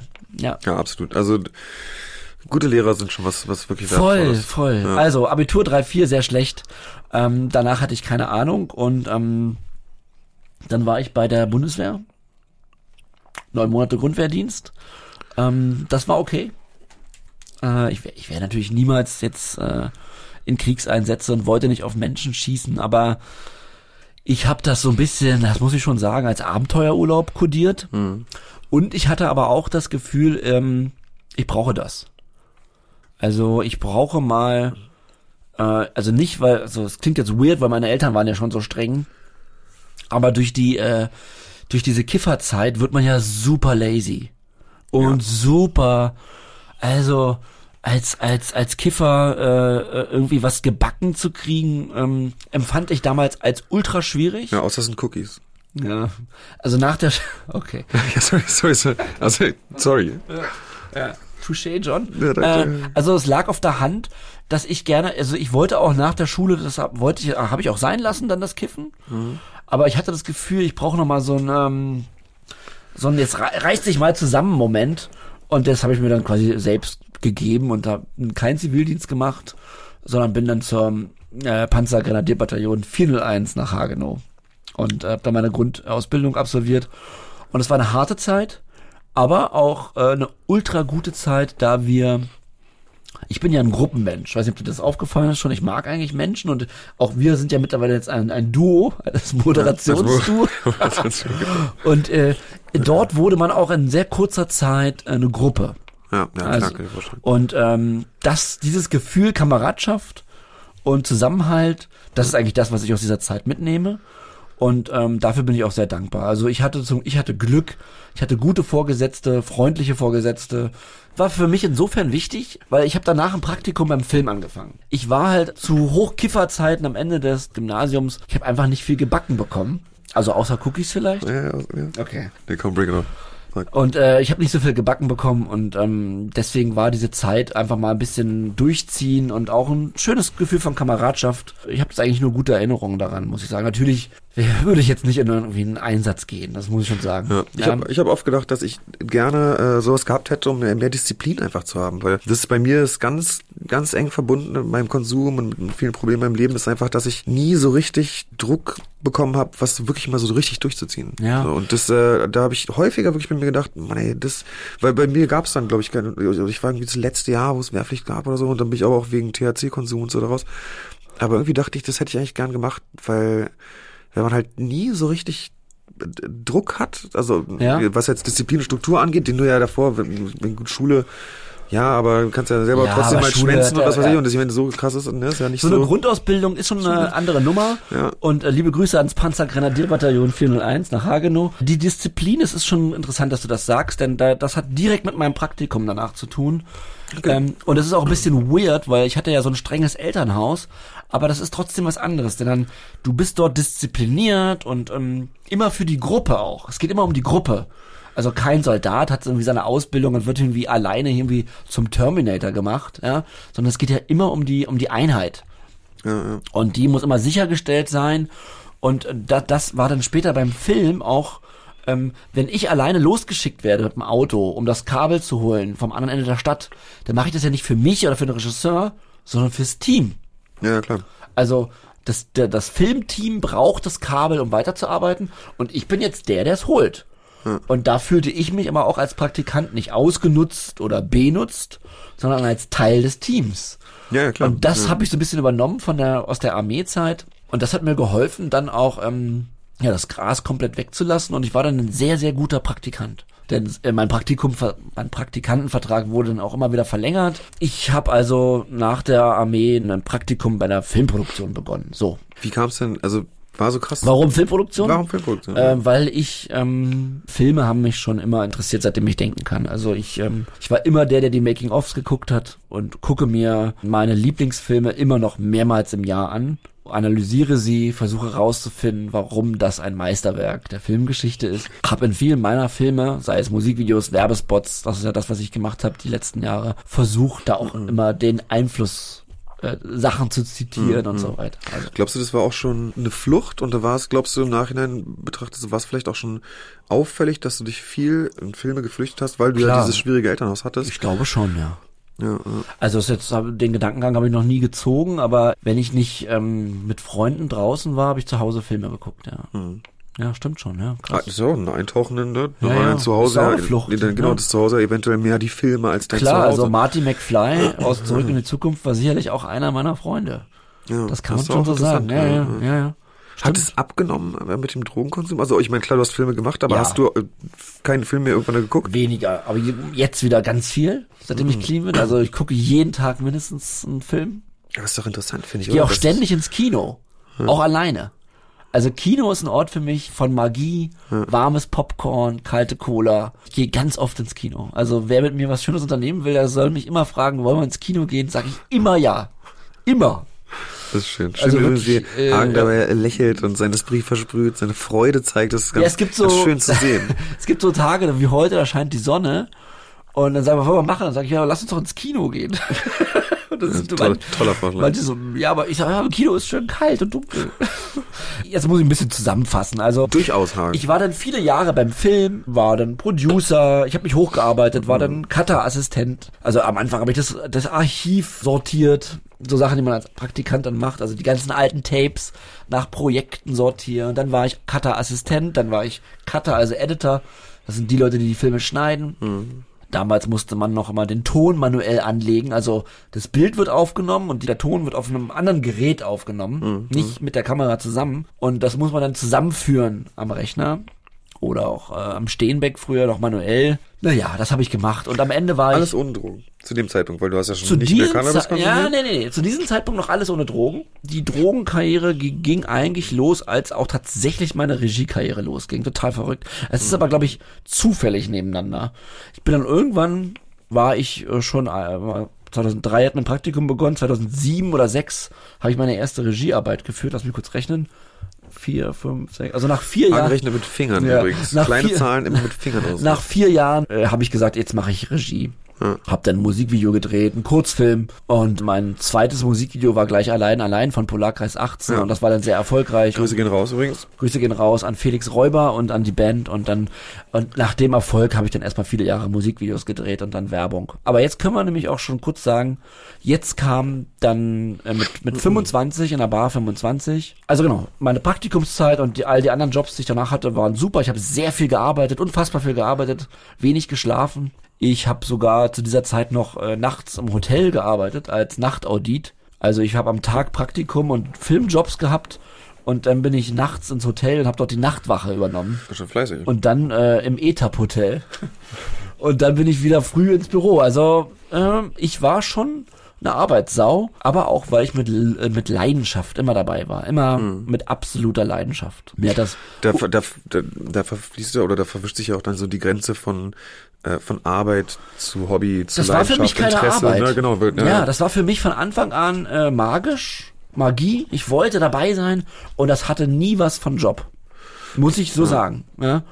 Also, wenn die Leute gesagt haben, das dauert hier noch fünf Stunden, du musst dabei bleiben, dann war ich so, ja, okay, geil. Ja, Was passiert noch? Kommt Till Schweiger, der war auch ab und zu im Büro damals, der, der war befreundet mit meinem mit dem Chef der damaligen Firma. Also das war schon alles sehr aufregend, ja, ja wenn man Anfang 20 ist. Und dann habe ich eben angefangen, Musikvideos zu drehen und dann war ich selber auf einmal sehr erfolgreich. Aber mit 25 kam dann Kokain ins Spiel. Ja, warst du auch schon mal für ein Echo nominiert? Eigentlich? Viermal. Viermal? Ja. Nicht schlecht. Ich habe aber auch, weil wir immer, weil immer, weil es immer heißt, jetzt hast du deinen ersten Preis gewonnen, stimmt so gar nicht. Also ich habe auch als Regisseur diesen Preis zwar nicht gewonnen, den Echo, aber ich habe auch einige andere Preise gewonnen. Kann man sich auf meiner Regie-Website, kann man das nachlesen. Die ist tatsächlich noch online, wenn man möchte.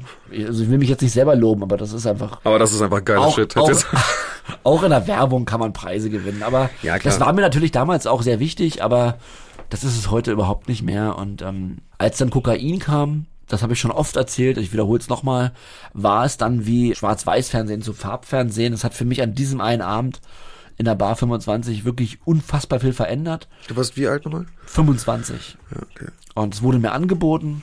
Ich habe es genommen und äh, es war großartig. Hm. Und ich wollte es äh, sehr schnell wieder haben. Hab's dann im Feierkontext am Wochenende sofort regelmäßig konsumiert. Und äh, ich glaube dann sehr schnell auch, ich habe damals quasi Regie geführt für die Musikvideos, ich habe sie produziert selber, aber ich habe sie auch selbst geschnitten. Hm. Also ich saß am Ende der Drehtage immer alleine mit den Festplatten und dem Material im, im Schnittraum. Und es gab einmal ein Video, das musste über Nacht fertig werden. So, und dann äh, habe ich so überlegt, oh, dann dachte ich, naja, dann lass uns doch dazu Kokain kaufen. Dann, also bestimmt eine gute Idee. Ja, bestimmt. Ja, ja. Und äh, das hat auch super funktioniert. Ah, ich war super schnell, ich war super kreativ. Und äh, nach diesem Mal habe ich es dann auch dort nicht mehr weggelassen. Hm. Das heißt, ich hatte sehr schnell nach lass es Wochen sein, wirklich ein paar Wochen, acht Wochen oder so, hatte ich äh, zwei Baustellen in meinem Leben, wo Kokain mhm. auf einmal eine große Rolle gespielt hat. Das war zum einen beim Ausgehen und zum anderen beim Schneiden. Mhm. Nie beim äh, Drehen. Ich war nie beim Dreh intoxikiert, weil ich ähm, Leuten in die Augen gucken und so weiter. Das hat alles, das auch schon sehr schnell nicht funktioniert. Äh, mhm. Oder das war, und das wollte ich einfach nicht. Und später habe ich auch gemerkt durch Paranoia und so, dass es gar nicht möglich gewesen wäre. Aber äh, das war nie Teil. Und dann kommt eine dritte Position dazu beim kreativen Schreiben. Hm. Also ich musste ja ganz viele Konzepte schreiben. So, und jetzt, jetzt habe ich auf einmal jetzt, äh, machen wir mal ein Jahr später, jetzt bin ich 26, Kokain ist ein Jahr in meinem Leben und es gibt schon drei Momente, wo das elementar ist für mich und ich es nicht mehr weggelassen habe. Mhm. So, jetzt kann ich noch dazu sagen, dass gerade aus meiner, aufgrund meiner Kindheit, meiner elterlichen Prägung, frühe Sozialisation, ich einen tiefen Mangel, das hat, das kam durch meine Therapie jetzt erst richtig raus. Ich habe einen Selbstwertmangel, ich halte mich mhm. eigentlich für einen Versager. Mhm. Also der Therapeut fragte mich, was würden Sie, wie würden Sie, was, was würden Ihre Eltern über Sie sagen, wenn Sie für Ihre Eltern reden? Sollten. Und da war mein erster Satz, meine Eltern würden sagen, mhm. du bist ein Versager. Mhm. So.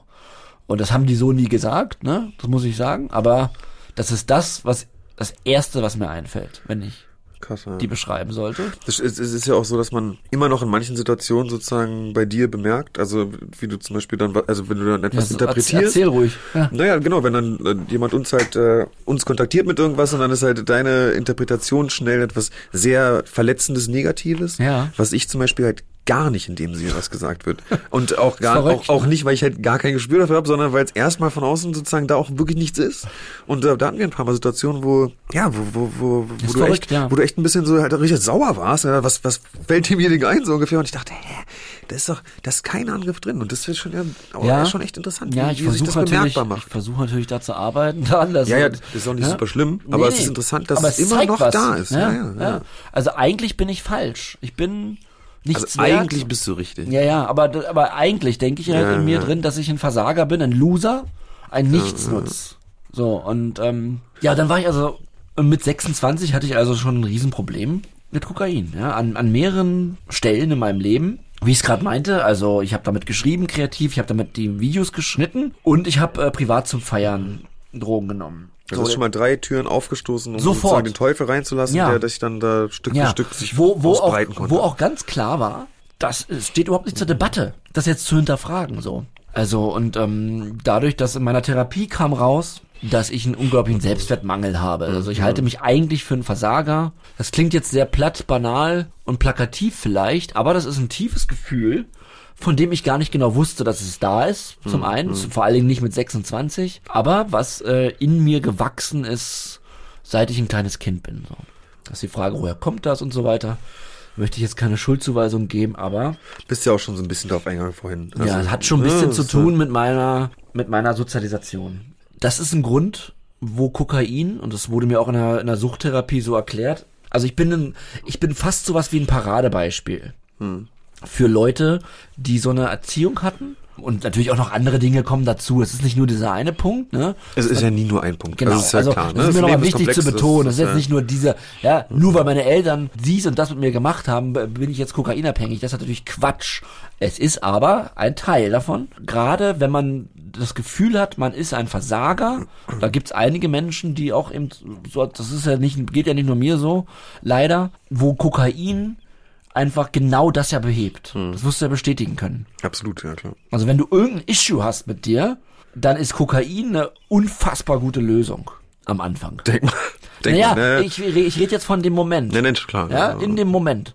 Und äh, deswegen war für mich überhaupt nicht klar, das zu hinterfragen. Ich war dann natürlich leider auch in einer Branche unterwegs, ähm, wo das, ja, wie soll ich sagen, also, sag mal so, die Branche hat mich nicht zum Konsum geführt. Das ist schon klar. Das war ich schon alleine, aber die Branche hat mir das Gefühl gegeben, das ist wie Bier trinken. Was, also was auch schon krank ist wiederum, weil Bier sollte man auch nicht so viel trinken. Aber äh, um mal den Vergleich herzustellen, vielleicht damit Leute nachvollziehen können, das war halt normal. Es gibt Ja. auf jeden Fall spezielle Branchen, die halt äh, Affiner Konsum, sind. ja, die halt einfach genau konsumstützend sind irgendwo. Genau, man, ja, Es- Konsumstützen ist ein gutes Wort, weil es war einfach, ja, es, es war jetzt nicht so, dass alle die ganze Zeit unglaublich viel Kokain genommen haben, aber wenn da mal Kokain war, dann hat jetzt, hat jetzt keiner irgendwie wie Mr. Spock die, die Augenbraue gehoben und hat gesagt, was ist das denn hier? Hm. Das ist aber nicht gut, das ist eine schlimme Droge. Das hat keiner gesagt, sondern, hey, haben wir noch mehr davon? Ja, So, okay, ja. so, okay. Und ähm, wo warst du denn eigentlich genau, wo wir mal bei mir gerade sind mit 26? Also da habe ich quasi den Teufel komplett reingelassen bei mir. Wo warst du denn mit 26? Mit 26 war ich gerade schon ganz, ganz tief im Strudel. Okay. Das kann ich auf jeden Fall sagen. Ähm, ich finde es sehr schwierig, so das so genau äh, zu sagen. Ich habe tat mich schon, tu mich total schwer, die Jahre so richtig auseinanderzuhalten, weil es alles so ein Kokainbrei. Absolut. Ich äh, war ja auch ganz lange verheiratet und auch diese Zeit ist so ein großer Klotz irgendwie so in, in meiner Vergangenheit. Okay.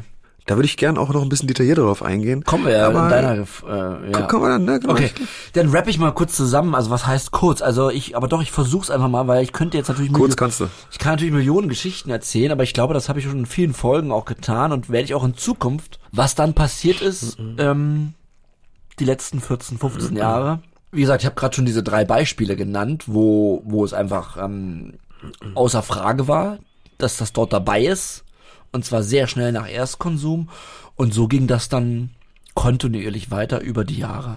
Ich hab immer, immer, immer, immer zum Schneiden Kokain genommen, immer zum Schreiben und auch weiter, immer wenn ich aus war. So, und ich kann eigentlich jetzt in dem Sinne zusammenfassen, dass es dann relativ schnell auch die Droge Einstieg gefunden hat in mein normales Leben. Ich habe, glaube ich, schon im, im zweiten, dritten Konsumjahr angefangen, auch alleine zu konsumieren. Okay, das ist natürlich genau das, dann So. Zu Hause. also war schon vieles klar. Dann. Also, ich habe ja. eh schon alleine konsumiert beim Schreiben, logisch, aber dann kommt noch mal alleine alleine dazu, ohne dass ich eigentlich was gemacht habe. Oder ich habe mir vorgenommen, irgendwas, irgendeine windige Geschichte, irgendwas, also du weißt ja, so erlaubnisgebenden Schrott. das ist halt schon so ein bisschen so berieseln lassen durch Drogen. Ist auch schon krass, ne? Ja, also da ging richtig los die Beziehung mit der Substanz. Ja. Also sie, ich sag mal sie oder er, wie auch immer, äh, jedenfalls Kokain und ich. Wir waren relativ schnell in der Beziehung und dann, ja Leute, und dann kommt Lügen, Lügen, Lügen, Lügen, Lügen, Lügen. Also ich habe, glaube ich, in äh, zwei oder drei Beziehungen. Mit Lena war ich noch nicht auf Kokain. In der Beziehung danach schon komplett drogenaffin und habe da schon ohne Ende gelogen. Auch Geld geklaut, aus dem Portemonnaie genommen. Also all diese Dinge kamen schon sehr, sehr schnell. Das wiederholt sich ja dann auch immer. Genau, es also ne? diese, alles, alles was, das habe ich letztens auch schon mal mit dir, glaube ich, in einem Gespräch festgestellt habe, alles was in der letzten Beziehung zum Bruch geführt hat, hat in der Beziehung davor, war alles schon da. Unglaublich, oder? Das Also im vierten Konsumjahr oder im dritten war alles schon da an Katastrophe.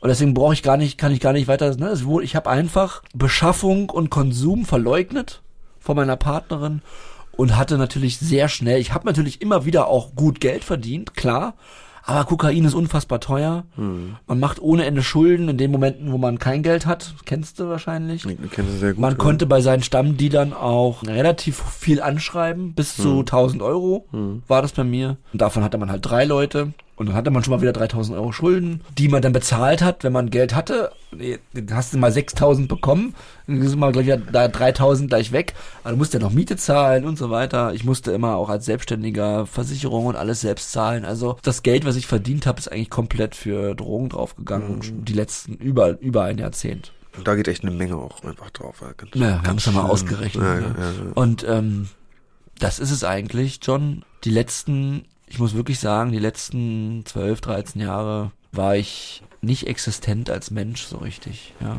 ich habe konsumiert um des Konsumwillens und habe auch eigentlich bis kurz vor Ende nicht das mit der Krankheit äh, auf, auf der Uhr gehabt. So. Hast du dich auch gekidnappt gefühlt, wenn du so? Schon, ja. Also, dass ich das jetzt hier mache, ist auch, hat auch eine Motivation, weil ich habe es ja nicht gemerkt. Ne? Also, es ist immer schwierig zu sagen, was habe ich gemerkt. Natürlich habe ich gemerkt, dass mir, mir alles aus dem Ruder läuft, so. Das ist, äh, aber, aber ich habe halt meinen Konsum nie beenden wollen Ja, ja, klar. und ich habe nie eine, also das klingt jetzt auch äh, naiv, aber, aber so nehme ich es wahr. Ich habe nie eine, eine Verbindung gesehen zwischen meinem Konsum und, und einer Abhängigkeitserkrankung.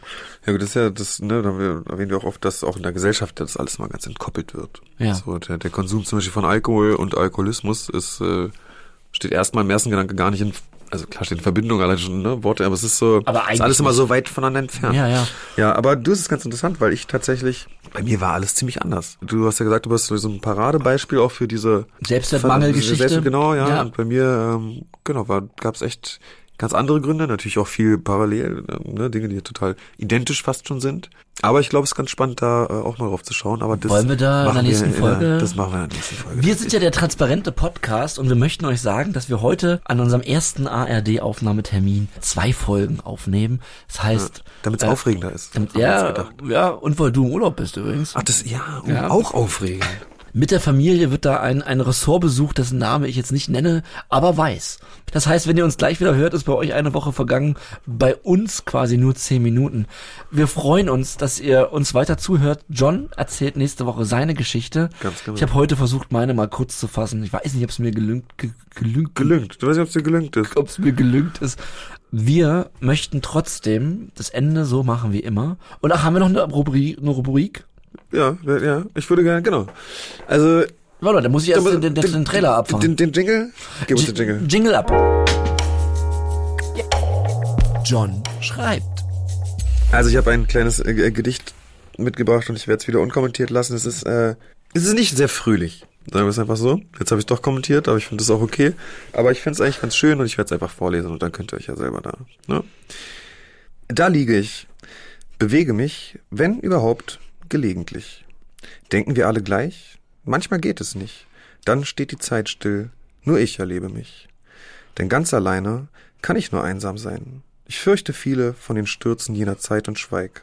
Auch ich kann fühlen. Ja, ich war auch ein Kind.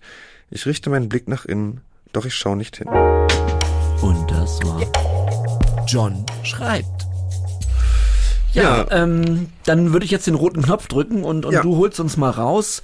Wie gesagt, ähm, wir fühlen uns sehr wohl hier bei der ARD und schauen mal, was das mit uns macht, John. Ja. Ähm, aber schön, dass ihr alle weiter zuhört. Wie gesagt, wir begrüßen auch alle neuen Hörer in der ARD Audiothek. Ähm, Oh ja. John, wir laden uns die ARD Audiothek heute runter. Ach, die hast du noch nicht? Sag Noch. bist du des Wirsings? Ich habe ja gerade erst unterschrieben. Ich glaube, ich hab, hatte die, die drei Minuten Karenzzeit. Und ähm, ich guck mal, was da noch so ist neben uns. Ja, ich, Ich drücke jetzt den Drück- roten, drück mal. ich drücke Drück jetzt, den, ich drück jetzt den roten Knopf, von dem wir übrigens letztens gefragt wurden, ob es den gibt. Ja. Werde ich nicht auflösen. Was denkt ihr denn? ja, und das ist zufällig genau der gleiche Knopf, der alle rote Knopf. Naja, ist doch wohl logisch, dass es hier bei der ARD auch einen roten Knopf Ja, ja, klar. Ich bin ein bisschen traurig, dass wir nicht so einen Koffer haben, wo der Knopf drin ist, wo dann so Das zwei ja ein Leute anderer- gleichzeitig einen Schlüssel umdrehen ein- müssen und das dann ist ein anderer Ach so, Knopf. Okay, ja.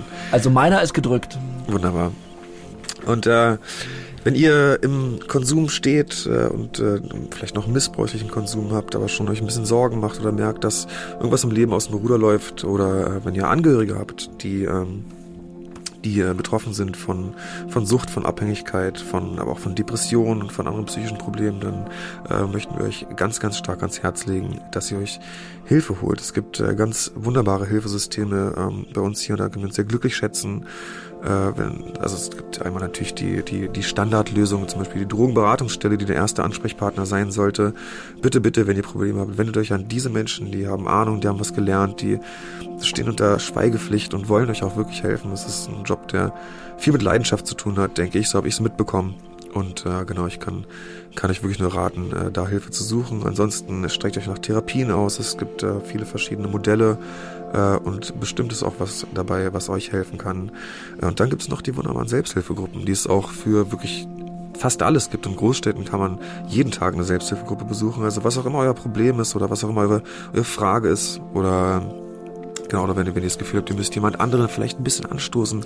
Und äh, sprechen hilft. Und sprechen hilft, absolut. Ja, sprecht mit anderen drüber. Genau, Google ist euer Freund in dem Fall. Ja. Äh, sucht euch was raus. Ganz, ganz wichtig ist, macht euch auf, geht los, bleibt nicht stehen, bleibt nicht liegen, holt euch euer Leben zurück. Und ich denke, wir verbleiben mit einem, bleibt sauber. Bleibt sauber.